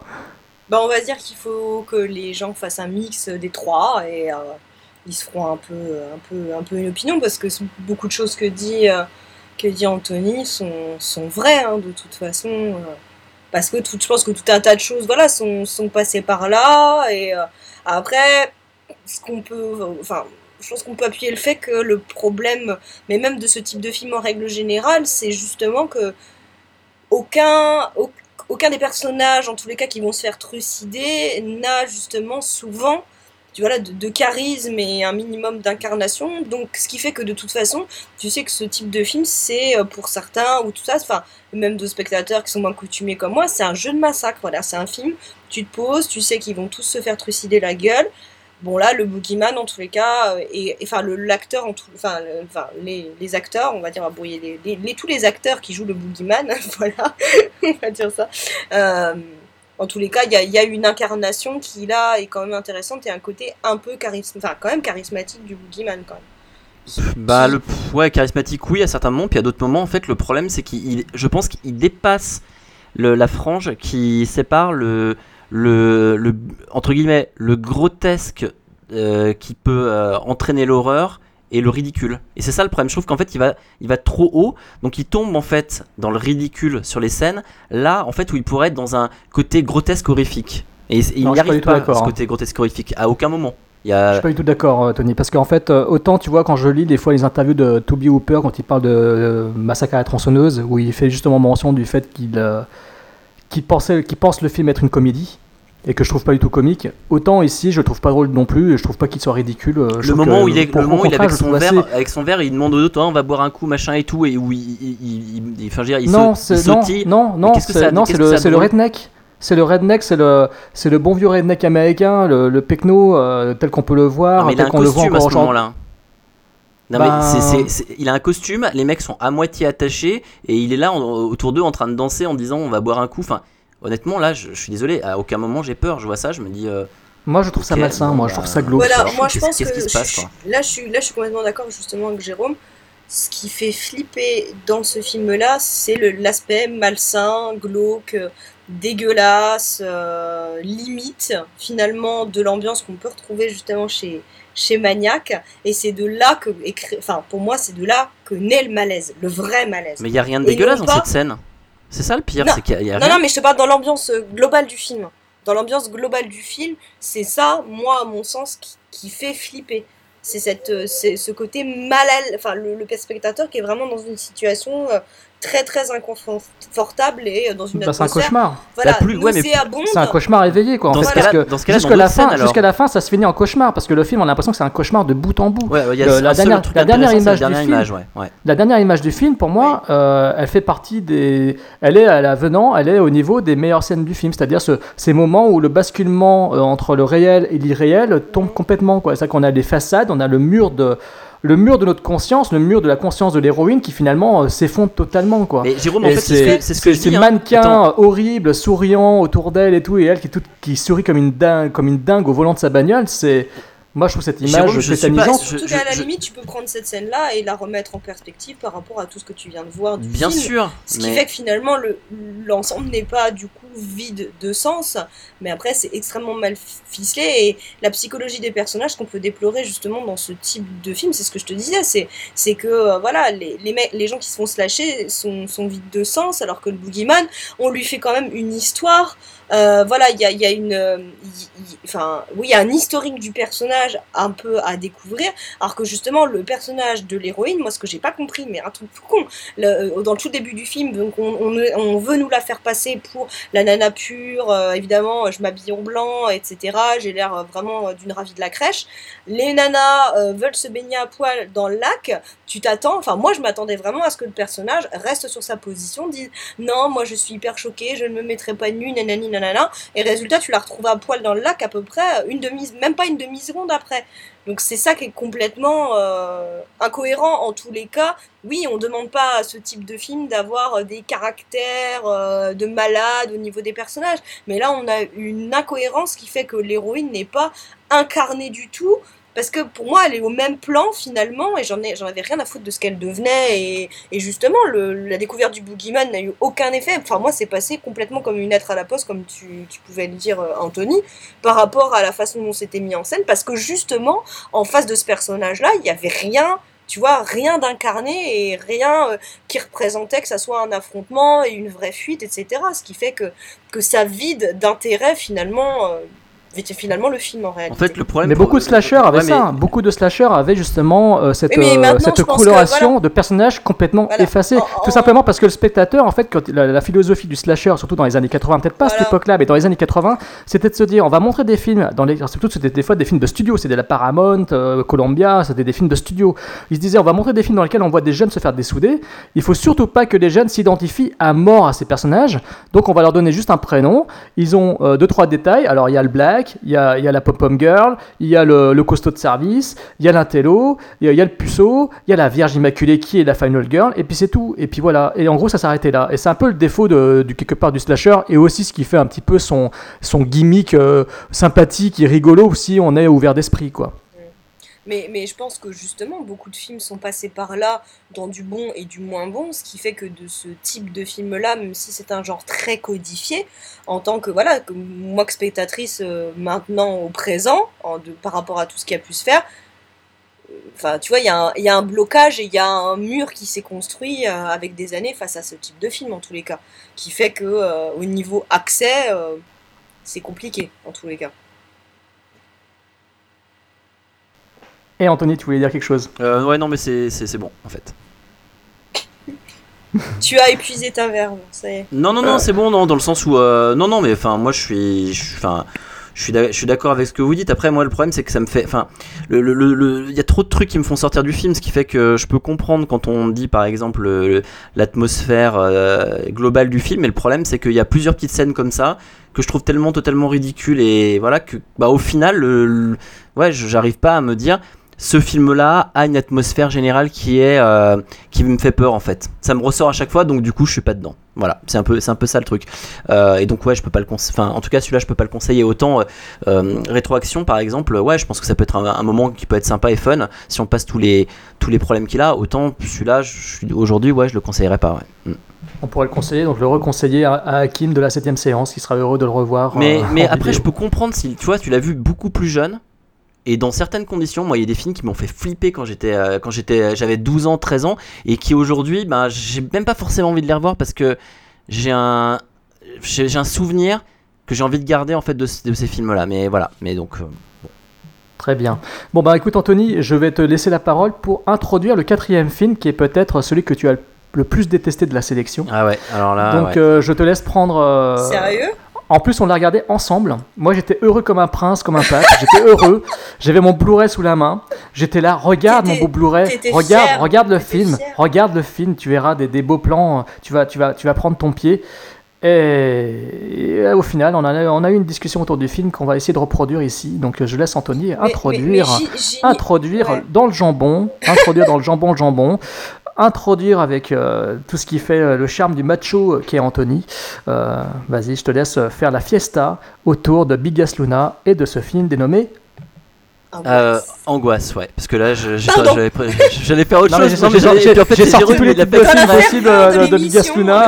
Il euh. a, a balancé tous les trucs, c'est pour ça que j'ai- bon, je voulais dire Angustia. Non mais j'ai pas ou- réussi à non mais j'ai pas réussi à placer la lune et le téton. euh, j'ai- Il y a des titres de films que j'ai pas Bah, réussi à placer. Tant pis. hein, je- t'in- t'in- T'inquiète pas pour ça, Jérôme. Donc effectivement, à parler de, de ce, gros jambon ibérique euh, qu'est Bigas Luna, et paix à son âme, puisque le monsieur est décédé quand même l'année dernière. Euh, et donc de son film Angoisse. Alors juste petite chose, je vais le je vais présenter en deux trois mots, euh, en deux trois mots, puis après on va vous le dire, on va vous faire un petit, euh, on va peut-être vous dire ce qu'on en a pensé rapidement. Et puis ceux qui veulent euh, voir le film, bah, couperont parce qu'on va faire des spoilers et sur celui-ci, euh, si vous voulez Comme voir le film, ça, n'a pas d'intérêt. Voilà, on va spoiler comme des porcs, effectivement, Voilà, comme, ah, voilà, comme on des va gros filer- jambons. on- voilà, on va filer voilà, la métaphore charcutière voilà, jusqu'au bout. Exactement. euh, Gros pigeons, euh, comme de gros pigeons cachés derrière une armoire. Donc simplement, simplement donc euh, fi- film de Joseph Rohan Bigas y Luna, donc Bigas Luna, euh, bah, qui a été connu effectivement, tu l'as dit, Jérôme, surtout notamment euh, chez nous en fait pour euh, Rambon Rambon, je sais pas comment Ramon Ramon, voilà Ramon Ramon, Ramon Ramon. avec Le euh, Mais tu vois, pour la petite anecdote people, c'est là que se sont rencontrés bah oui, Pénélope dire, et Javier. Pénélope, donc, Javier Bardem et, Voilà, et, voilà. Et, et quand même, enfin je veux dire, il les a fait, il les a fait jouer euh, ensemble en 92. Voilà. Euh, et donc, qu'alors, donc qu'alors dans les scènes en plus. Ouais, bah ça m'étonne pas d'ailleurs. euh, d'ailleurs, effectivement, le cinéma de, de Bigas Luna que je ne suis pas forcément, je suis pas forcément très fan, même je dirais que j'aime pas trop. Et ben, Jérôme, quand il m'a proposé de regarder ce film Angoisse, je dois dire que je n'étais pas du tout ravi. Il me l'a proposé d'ailleurs une première fois euh, pour faire l'historique un peu euh, dans un, un village pas l'affaire. Euh, je l'avais omis. oui, oui. Et puis une deuxième fois, il m'a dit non, mais Tony, fais-moi confiance. Donc quand Jérôme me dit fais-moi confiance, en général, je sais que c'est soit Il je est peux lui faire confiance, soit c'est un, énorme traquenard. Donc c'était du pile ou face. Euh, et, et donc avant même de parler du film, parce que euh, on va le spoiler comme des, comme des porcs, effectivement, comme a dit Éléonore, simplement en deux mots, euh, je peux vous dire que euh, je vous recommande très chaudement ce film qui à mon sens est le meilleur de notre sélection Euh, peut-être Ah. même largement au-dessus de tous les autres facilement et voilà. Je sais pas, vous aussi, vous avez aimé? Oui. Oui, oui, oui, oui, pour moi aussi. Bah, pour, pour moi, ce film est un chef-d'œuvre. Donc, euh, pour oui, moi, oui, pour moi, c'est pas loin. Mais en fait, en fait, toi, on peut se permettre même pas de t'interroger, Jérôme, finalement, euh, sur ce film. Bah, euh, pour celui-là, non, vu ce qu'a dit Anthony dans l'intro, c'est évident que voilà, c'était évident Non, que j'allais dire que ce que du bien. Mais, Donc mais oui, il, a genre, ména- il, a ména- il a bien. Enfin, Anthony a très bien ménagé ses effets parce que j'étais persuadée que. il a ménagé le lard et le cochon du jambon. Voilà, le lard, le cochon, les lardons, tout ce que Non, pour tout parce dire, que- parce c'est vrai que- Et le suspense. C'est vrai qu'Éléonore, je- j'ai vraiment. Je, je doutais, mais j'ai douté jusqu'à. Allez, 15 minutes de film. hein. Ah, Et alors quand là- même Bah, en fait, 15 minutes, on va dire, jusqu'au moment fatidique, on va en parler tout de suite, mais euh, jusqu'au au moment du début. Et là, après, j'ai fait. Ok, Ah. quand même, ok, là c'est beaucoup plus intéressant que ce que je suis en train de regarder. Donc, on va reprendre le truc, effectivement. Euh, donc là, spoiler, spoiler, spoiler. Donc, à partir de maintenant, vous coupez si vous voulez voir le film. Et je vous conseille de couper et après de revenir nous écouter. Donc, euh, on suit en fait, bah, ça commence, c'est un véritable euh, film d'horreur, même un peu. euh, ouais, c'est sympa, où on suit un, un ophtalmopsychopathe qui collectionne les yeux de ses victimes euh, et qui et on voit une belle ça commence par une, magnifique scène de meurtre avec découpage de de, de l'œil de la victime euh, un peu euh, ça me ça m'a fait un peu penser d'ailleurs à un Jello. On n'arrête pas de dire Jello dans ce dans ce podcast Et c'est un genre Euh, que vous affectionnez plus particulièrement. Peut-être, ouais, surtout Jérôme, et puis en fait, il me l'a fait aimer, effectivement. Et, euh, et en fait, on se rend compte que ce, ce gentil euh, ophtalmopsychopathe, en fait, eh ben, collectionne des yeux pour, ou en tout cas sous le, le joug de sa gentille maman, Zelda Rubinstein. Euh, et, euh, et donc en fait, euh, bah, l'histoire commence comme ça avec un pigeon qui s'envole à l'intérieur en fait de, leur maison. Il faut qu'il le rattrape. On est un peu dans un truc un peu space au début, et c'est là où je me suis dit, ok, ça va être du Biggest Luna, ça va être bien space, ça va peut-être pas forcément me plaire. Et là, tout d'un coup, la caméra part en arrière. Et qu'est-ce qu'on voit? En fait, on voit dans une salle de cinéma des spectateurs qui sont en train de regarder un film qui s'appelle The Mummy, qui est le film d'horreur qui était en fait le film qu'on suivait nous depuis le départ. Donc en fait, la, principale, le principal élément, on va dire différenciateur de ce film par rapport à un autre, c'est vraiment en fait d'avoir plusieurs niveaux. J'adore ça en fait quand il y a plusieurs niveaux en fait au niveau des films et de nous proposer en fait quoi? Ben, un film dans un film, mais on verra un peu plus tard encore avec des éléments extérieurs qui rentrent à l'intérieur du film. Euh, je laisserai peut-être euh, l'un de vous un peu évoquer certains, certaines, certaines scènes. Euh, tout ça pour dire que ce qui est intéressant, c'est que on part sur quelque chose vraiment où on a l'impression qu'en fait on va partir dans du Biggest Luna et puis que bah, ça va être un peu space et soit on aime, soit on n'aime pas. Et en fait, on part dans un truc un peu méta, un peu un peu bah, comme j'adore en fait, qui va mettre, en- enfin, où en fait le, concept va vraiment être euh, aller jusqu'au bout parce que euh, en fait, c'est- Tony, c'est- Tony Oui. en fait, c'est Biggest and Louder, quoi. c'est ouais, exactement, exactement. Biggest and louder, louder, pardon. Euh, et vraiment, euh, le concept euh, vraiment qu'on a de film dans le film. euh, Il y a plein d'éléments. D'ailleurs, à un moment, Jérôme, je crois, tu m'as fait remarquer qu'il y avait un élément sur une affiche euh, qu'on voyait. À Tout à fait, Enfin, tout à fait. En- il y a- Sur une affiche, en fait, on voit le nom du réalisateur à l'envers. à l'envers, Enfin, voilà. C'est pas un anagramme, il est juste mis à l'envers. Exactement. euh, Bah, C'est le nom du réalisateur de- du film qu'on- que l'on suit au tout début d'ailleurs de, mé- de mémoire. C'est le nom du le nom du réalisateur de The Mummy en fait dont on regarde les premières minutes euh, Tout à en fait. début de- au début de Angoisse. Tout à fait. Et donc en fait ce qui va se passer, en plus de ça, donc en plus effectivement de se rendre compte que bah, finalement on est dans une salle de cinéma, puisqu'après la, la caméra va suivre en fait les, les, spectateurs de la salle de cinéma qui regardent le film The Mummy, et ben c'est qu'on va avoir en fait un, un tueur qui va sévir à l'intérieur de cette salle de cinéma, et en fait on va euh, se retrouver avec finalement un miroir qui va se faire entre le film d'horreur qu'ils sont en train de, de voir et euh, les meurtres qui se qui vont euh, s'opérer à l'intérieur de la salle de cinéma, euh, avec des mises en scène pour certains qui sont quand même, euh, enfin, une très belle mise en scène en fait de, de meurtre. Euh, voilà. Est-ce que vous voulez un peu prendre la parole? Parce que si je commence à ouais, partir sur plein de trucs, comme ça on va pouvoir en fait, euh, je veux dire, euh, amener des trucs les uns les autres en fait sur ce film-là. J'ajouterais juste par rapport à tout ce que tu as dit que je trouve que ce film qui démarre comme un film d'horreur classique assez violent, très proche du Giallo. Effectivement, on, a vraiment l'impression de voir du Dario Argento, euh, du Ténèbre. On a l'impression de voir Ténèbre en fait de Dario Argento. Et euh, je trouve que le film finalement devient une réflexion sur le cinéma d'horreur, une réflexion sur le comportemental, sur le spectateur du cinéma d'horreur, entre l'humour, entre euh, je vais rigoler devant les scènes de meurtre pour éviter de montrer que, ça me déstabilise, et également sur toute cette portée que l'on accuse, toutes, ces choses que l'on critique dans le cinéma d'horreur au niveau comportemental au niveau du fait que ces films suscitent des actes de violence chez leurs spectateurs. Euh, je trouve que ce film a beaucoup de résonance avec les actualités que l'on a pu suivre post-scream, post-film d'horreur qui ont marqué ou dans lesquels on a appris plus tard que des jeunes euh, avaient le poster de tel film d'horreur chez eux et qu'ils ont massacré un enfant, etc. Je trouve qu'il y a vraiment toute une réflexion en fait. Euh, ce film a beaucoup de résonance dans l'actualité. C'est un film très intelligent qui n'est pas du tout un film juste roller coaster horrifique, même s'il a cet aspect-là en son sein, ça reste quand même un film qui est, très, qui est finalement très rythmé, qui surprend tout le long. Et c'est un film également qui, au niveau esthétique, comme l'a dit Anthony, c'est remarquablement bien filmé. Il y a toute une mise en abîme dans toute la dernière partie du film qui est absolument hallucinante. Il y a tout un passage où on a quasiment un film dans le film dans le film, avec une projection d'écran comme un effet de miroir qui, qui particulièrement déstabilise, euh, où on est vraiment euh, hypnotisé D'ailleurs, la thématique de l'hypnotisme dans le film est très prégnante. On a vraiment ça tout le long du film. C'est très pesant. C'est un film qui trouble. C'est un film qui euh, provoque euh, des vives émotions à ce niveau-là. Et en plus, euh, c'est un film qui joue beaucoup des codes visuels, tout en restant, quand il faut être horrifique, très horrifique, en proposant des scènes de meurtre assez graphiques, avec des mises en place très techniques, très esthétiques, très héritées du cinéma slasher ou d'épouvante américaine, par exemple et des fois italienne euh, quand on a, cité, on a cité le Giallo. Et enfin, euh, c'est un film qui par moment, aussi au niveau esthétique, parvient à amuser, comme notamment avec son générique de fin, que je trouve absolument génial. Le générique de fin, euh, qui est indéfinissable, parce qu'en fait, au, final, on ne sait même plus dans quelle dimension on se trouve. Et moi, je trouve ça très très fort. Voilà.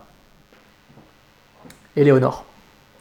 Alors, que dire après justement ces nombreuses, nombreuses louanges.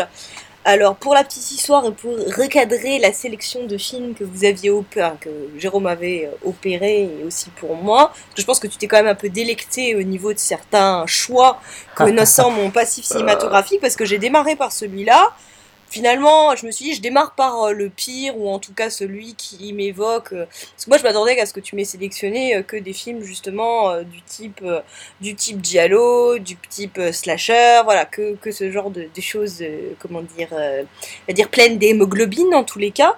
Donc, j'ai attaqué par celui-là en me disant, bon, bah, comme ça, voilà, comme un, comme un pansement qu'on retire. Et, et plusieurs fois en plus euh, pendant le film et plus particulièrement avec les scènes au cinéma bien évidemment j'ai commencé à vous pas, pas à vous maudire mais j'imaginais ton rire sardonique au moment du choix euh, du film euh, parce que voilà le, le, plan de la jeune fille de sa pote qui se délecte en tous les cas qui a l'air de se délecter ou de faire semblant de, de ne pas avoir la pétoche en mangeant ses popcorn et l'autre qui est complètement en transe et en larmes et, et qui a qu'une envie c'est de se barrer et tu as envie de lui dire bon bah si vraiment t'es en train de pisser dans ta culotte, vas-y cocotte, sors de la salle. Et, euh, et, et, déjà, par rapport au... enfin, voilà, pour ça, c'est la petite anecdote euh, perso autour de l'émission. Donc, euh, déjà, le, film a démarré et je me suis dit, bon bah ça va, c'est moins pire que ce que je pouvais m'imaginer. Le film installe une ambiance, euh, le personnage de la mère, parce que vous n'avez pas trop trop parlé, euh, de la relation euh, mère-fille, c'est très très importante. L'actrice qui a été qui a été euh, sélectionné. Attends, je, que, je, que je me souvienne. Tangina C'est Tangina Voilà, vas-y, avec, sa petite, avec sa petite voix. Voilà. Caroline, reviens à la maison, ah, Caroline T'es horrible, Reviens à la maison Ils vont venir te chercher, mon enfant C'est Zelda. Voilà. Zelda Rubinstein, de Tangina de des trois poltergeists. Voilà. Paix à son âme. De, à son âme. Exact. Elle, déjà, elle a vraiment un, un physique euh, extrêmement euh, particulier Ouais. qui impulse justement euh, une crainte, un, un côté. Enfin, à la fois, elle fait pas, pas gentille sur le principe, mais tu dis, bon, c'est une pauvre petite vieille dame, mais voilà, qui fait, qui fait bien finalement, bien, bien, bien, bien, bien flipper. Et cette relation vampirique. Ce que je pourrais par contre reprocher au film, c'est la, ça c'est plus un, point de scénario, c'est euh, les motivations du personnage. On va dire que je me suis fait la réflexion, bon ben simplement euh, la mère est complètement starbée et le fils aussi tout simplement et il a fallu euh, un événement, un petit événement déclencheur mais j'aurais peut-être aimé un petit peu plus de background justement euh, au niveau de ça pour le déclenchement justement bon comme on se polie comme des comme des porcasses, il n'y a pas de problème, on va dire ça comme ça. Oui, en fait, c'est un prétexte finalement Voilà, à, à la réflexion. C'est ça, c'est là qui m'a un petit peu pas gêné, mais j'aurais peut-être aimé, tu vois, un petit peu plus de, de fondement au fait que le truc très important aussi au début du film, c'est euh, toutes les scènes psychédéliques et euh, psychotiques, en tout cas visuellement euh, pour le spectateur, euh, où la mère justement hypnose son fils. D'ailleurs, l'acteur qui joue son fils, on l'a vu dans pas mal, pas mal de Ah films. bah oui, Michael de- Lerner. Voilà, beaucoup de beaucoup de Hmm. second rôles et tout, mais avec un physique complètement, enfin pas différent, aussi différent que ça, mais en, en prenant de l'âge, il a pris de l'ampleur physique. Ah oui, et puis maintenant il joue les rôles de général. D'ailleurs, c'est le point commun entre Godzilla version Emmerich et le Godzilla tout récent. Ouais. D'accord. Parce qu'il joue dans les deux films, des rôles quasiment similaires. Non, c'est énorme. hein. Ouais. Il joue le rôle du, de- du maire de New York dans le Godzilla de Emmerich et il joue le rôle d'un général dans le dernier Godzilla. Exact, exact.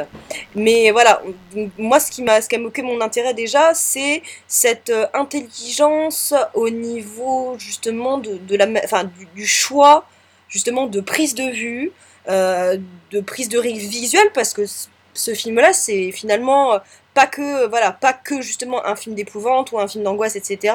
C'est un peu un, ovni parce que il y a une recherche visuelle qui m'a aussi fait penser à des essais justement euh, chromatiques ou d'accélération de l'image que j'ai pu voir dans tout ce qu'a filmé ou le documentaire autour en fait de l'enfer de Clouseau.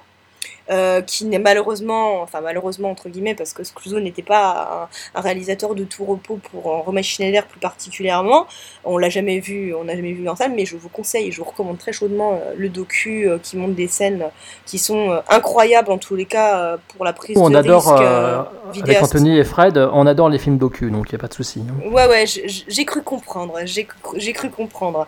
Donc voilà, déjà tous ces éléments-là ont, ont fait que je me suis dit, bon, bah, je suis quand même face à quelque chose de, de différent de ce à quoi je m'attendais. Donc c'est pour ça que je vous dis, bah, merci beaucoup de me l'avoir fait découvrir, parce que très bonne surprise. Euh, les scènes qui sont en écho justement euh, au, au Giallo sont tout à fait euh, supportables. Je dis ça pour, le, pour la, la petite, euh, comment dire, euh, la petite spectatrice fleur bleue que je, que je peux être, voilà, qui tourne de l'œil euh, à la moindre vue de goutte de sang, comme vous, comme vous le savez très bien. Et euh, l'intelligence, à partir du moment où on se retrouve et qu'on comprend qu'on est dans une mise en abîme, d'une mise en abîme et dans, un miroir sans fin finalement entre le film, parce qu'au au début, cette introduction-là, en tout cas, euh, enfin, au, fil du film, se fait de manière douce pour le spectateur, puisque on comprend, c'est agencé de manière à ce que voilà on comprenne euh, le fil entre euh, la enfin le, le film enfin le film dans le film donc le, le film en tous les cas euh, enfin finalement avec cet oph- ophtalmo complètement taré qui est dans la salle de cinéma en train de trucider des gens et ce qui se passe dans la vraie salle euh, ça s'est amené petit à petit. Il y a une, euh, enfin pas, c'est pas une cohérence, mais un fil conducteur qui est beaucoup plus, qui est facilement euh, suivable pour le spectateur. Et au fil de ça, il nous, en gros, j'ai eu l'impression que le réalisateur, enfin le réalisateur et voilà tout le monde, euh, enfin tout- toute l'équipe en tous les cas, tissait petit à petit quelque chose qui s'amuse après à complètement détricoter, ce qui fait que le film est complètement tripant en tous les cas pour un spectateur, puisque après on- on- on adore ne plus savoir où on en est. euh, ne plus savoir dans quel film est-ce qu'on est dans le film enfin dans le film angoisse est-ce qu'on est dans le film momie euh, qu'est-ce qui se passe véritablement dans la salle parce que une des questions qui est restée un peu en suspens et que je trouve intéressant de laisser en suspens, c'est le fait qu'on ne connaisse pas les motivations euh, du, tueur qui est dans la salle en train de, de voir le film Mommy. Finalement, est-ce que le film Mommy a eu euh, une incidence euh, psychologique et Bien sûr. psychotique. Voilà, moi je l'ai pris. C'est ça. Voilà, ça que Ouais, c'est pour ça que je parle d'une ça, réflexion sur le cinéma. tu vois. C'est pour ça que je faisais Voilà. allusion justement à ces comportements de spectateurs qui ont, euh, soi-disant, pété des plombs après avoir vu des films Et d'horreur. c'est aussi pour ça a totalement. qui fait résonance et avec le dernier. Batman. Ouais, c'est aussi pour ça qu'on a. Ouais. Oui. Non, je disais, c'est aussi pour ça qu'on a le coup de l'ophtalmo, l'œil, etc. En fait, tout est, tout Ah, est question de regard Voilà. et de. Voilà, et, et je de- trouve, je- voilà. franchement, en toute sincérité, euh, c'est c'est un film, je pense, euh, tu vois, pour moi qui ai fait des études de Cinoche et qu'on nous a gonflé, vraiment, euh, je me venge en disant ça, la rate avec Godard. Et il y a un moment, Godard, faut quand même le laisser où il est. Il y en a ras le cul d'entendre parler que de ça euh, pour les profs de cinéma. J'espère que depuis des années que j'ai fait mes études, ça a changé. Mais des films comme ça, je trouve vraiment que c'est des, des choses à, conseiller à des étudiants qui réfléchissent, mais des étudiants ou même des gens qui, qui se familiari- familiarisent à l'analyse filmique parce qu'il est d'une d'une grande richesse euh, d'écriture, euh, d'exploitation des thématiques. Et, et franchement, je, rapprocherais ça de style littéraire, vraiment, euh, d'expériences littéraires qu'on peut retrouver chez des surréalistes, euh, chez André Breton, voilà, et de d'histoires de, de poupées russes, et aussi, voilà, de voilà d'essais en tous les cas artistiques où on brouille les cartes et où le spectateur se fait embarquer dans quelque chose qui est de l'ordre du voyage sensoriel avec euh, des, des choses où tu peux t'accrocher, etc. Et ça, je, je pensais pas du tout que vous, enfin, vous m'auriez offert cette possibilité de découvrir euh, ce type de film dans ce genre-là. Et c'est sûrement une erreur et une idiotie de ma part que d'avoir euh, voilà des a priori oui complètement de spectateurs vis-à-vis de ce type de film là en pensant que c'est voilà une entreprise de démolition de personnages euh, voilà qui se font défourailler à tout va alors que là il y a vraiment des voilà une intelligence vraiment d'écriture euh, très très chouette que ça soit écriture visuelle écriture euh, voilà écriture euh, de scénar et compagnie. Donc franchement je pense que c'est un objet d'étude en soi pour tout un tas de voilà de, de, de spectateurs différents ou de, de structures enfin on va dire de de bords ou de publics différents. Donc merci beaucoup de m'avoir fait euh, découvrir euh, ce film dont je parlerai beaucoup. Et toi, Tony, qu'est-ce que tu veux dire encore? Dis-moi tout. Euh, non, bah en fait tout, tout, a, tout a été dit, c'est-à-dire qu'en fait moi c'est vrai que ce que je trouve intéressant là-dedans c'est que c'est c'est vraiment bon la mise en abîme du spectateur et surtout en fait le fait que bah, ça, on- ça nous permet déjà de nous poser des questions sans être euh, sans être ce que je reproche des fois en fait une masturbation intellectuelle, c'est-à-dire qu'en fait il y a quand même un côté quand même un peu euh, un peu popcorn movie entre guillemets euh, parce qu'il y a quand même le côté le tueur etc ce qui fait que ça, ça rend ça vraiment intéressant parce que ça arrive un petit peu euh, à l'instar par exemple euh, d'un prof qui serait capable d'arriver de te rendre un, bouquin classique intéressant et ben c'est ce que réussit à faire le film. C'est à dire qu'il réussit en fait à prendre des thématiques qui sont profondes et, très intéressantes en fait pour, nous les spectateurs et à nous les distiller en fait avec une forme qui est hyper euh, bien réussie et qui est, qui est tripante en même temps. C'est-à-dire qu'en fait, il y a un côté un peu enivrant et en même temps un côté très euh, qui permet de se poser pas mal de questions par rapport à ça. Et je regrette simplement une chose, je regrette vraiment vivement de ne jamais avoir vu ce film en salle. Parce que là, Ah, mais oui, oui, ça oui, doit être fabuleux, quoi. Ah mais l'expérience en salle, bah, de toute façon, ouais, non, fait, c'est sûr que ce film, s'il devait le ressortir, mais il faut absolument y penser, quoi. Il faut absolument qu'il y ait une rétrospective Bigas Luna ou, ou une représentation à la Cinémathèque, peut-être même euh, euh, à l'Institut Lumière à Lyon, hein, parce que vous êtes sur place avec, euh, avec Fred, mon cher Anthony. C'est clair que c'est un film à voir en salle aussi également, même si l'édition Blu-ray est absolument fabuleuse. hein. il y a vraiment de, très bonnes interviews de Bigas Luna qui revient sur le film, etc. C'est très passionnant.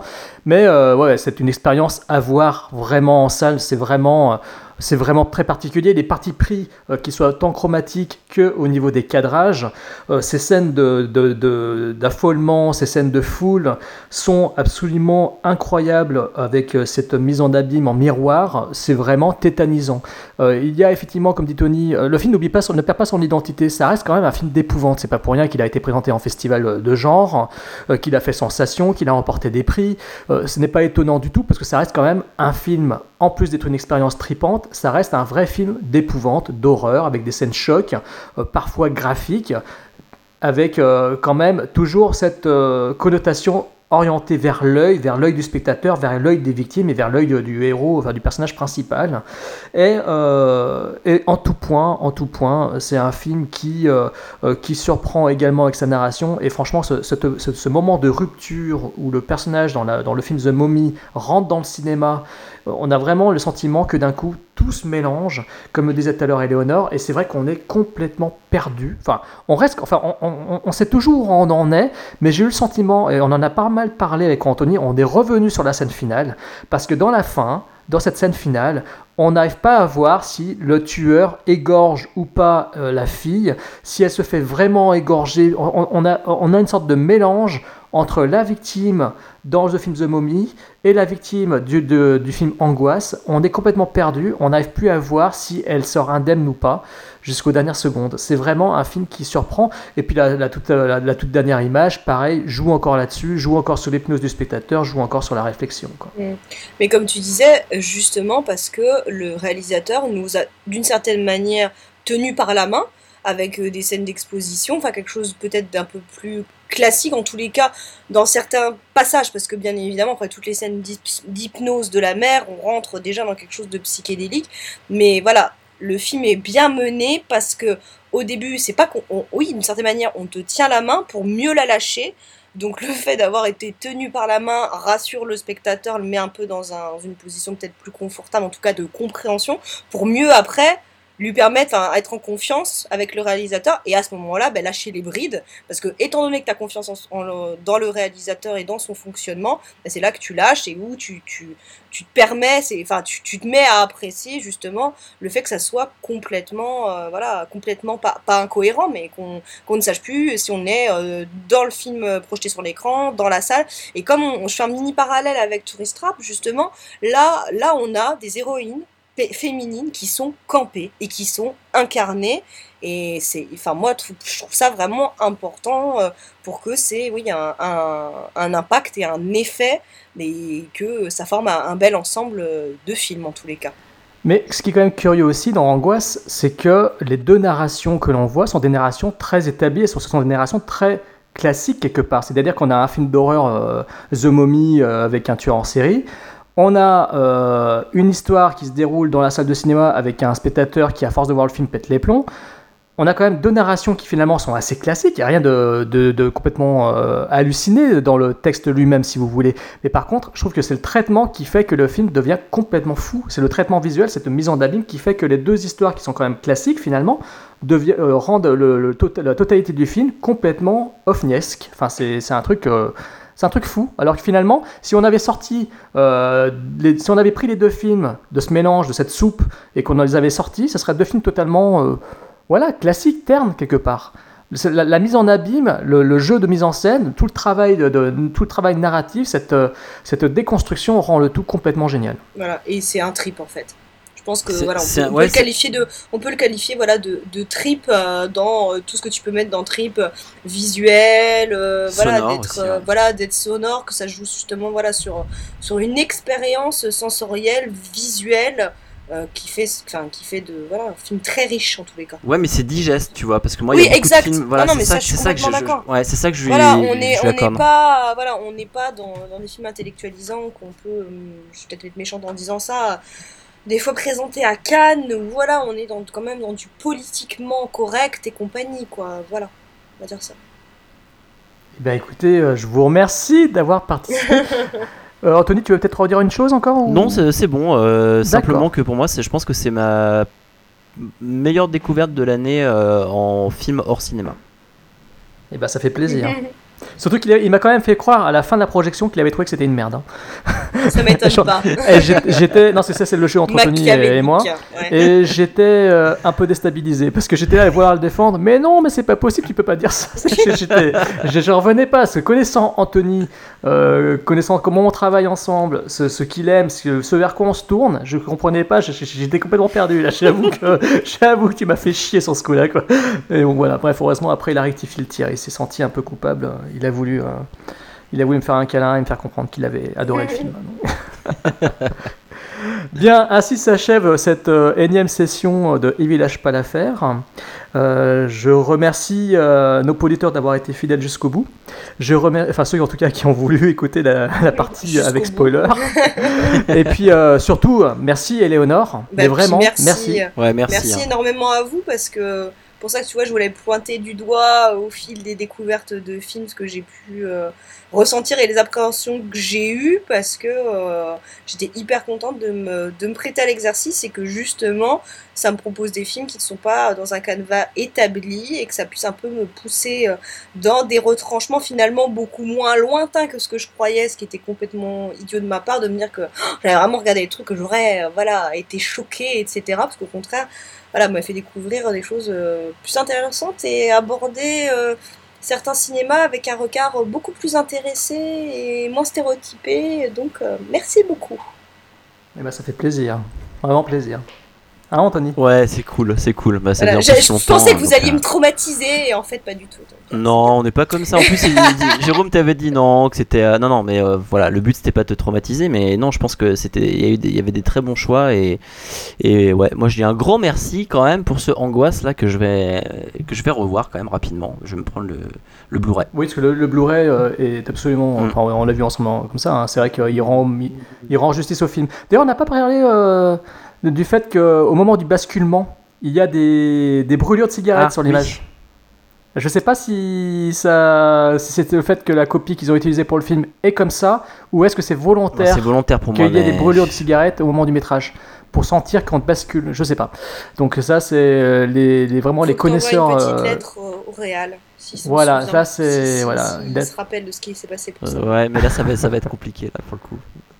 Ouais. On parlera aux historiens, Ouais. on demandera à monsieur Jean, on parlera à Jean-Baptiste Toré et autres historiens Ouais, euh, du cinéma de genre pour savoir plus. Donc, Éléonore, tu es d'accord pour recommencer l'expérience avec nous? Bah écoute, y a pas de souci. Ouais. D'accord, donc je te proposerai certainement The Fun House de To Be Hooper. euh, mais, mais tu sais, même si je les ai pas vus, il y a, y a des- y a des noms qui, euh, malgré tout, en fait, tu vois, je suis pas coutumière de cinéma et, et je fuis certains cinoches euh, enfin, trop violents sur certains aspects.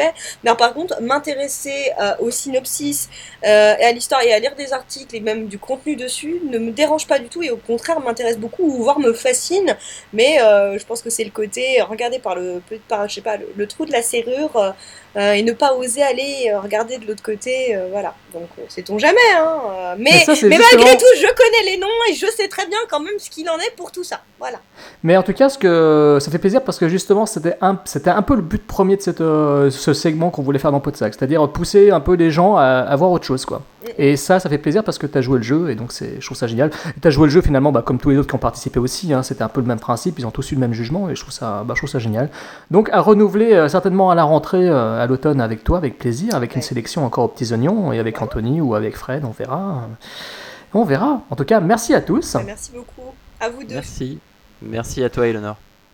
Et puis à tout bientôt pour de prochains épisodes de Podsac qu'on va enregistrer au bord de la mer avec un cocktail euh, à la main, Super.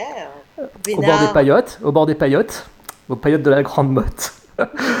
on va enregistrer du Podsac, on va enregistrer du Et Village Paul à faire aussi, et avec une sélection euh, tout aussi euh, pétillante. Politiquement pétillante, j'ai Ouais. envie de dire d'ailleurs, vu les réalisateurs qu'on a choisis cette fois-ci. Et ben, je vous embrasse et je vous dis à tout bientôt. Au revoir.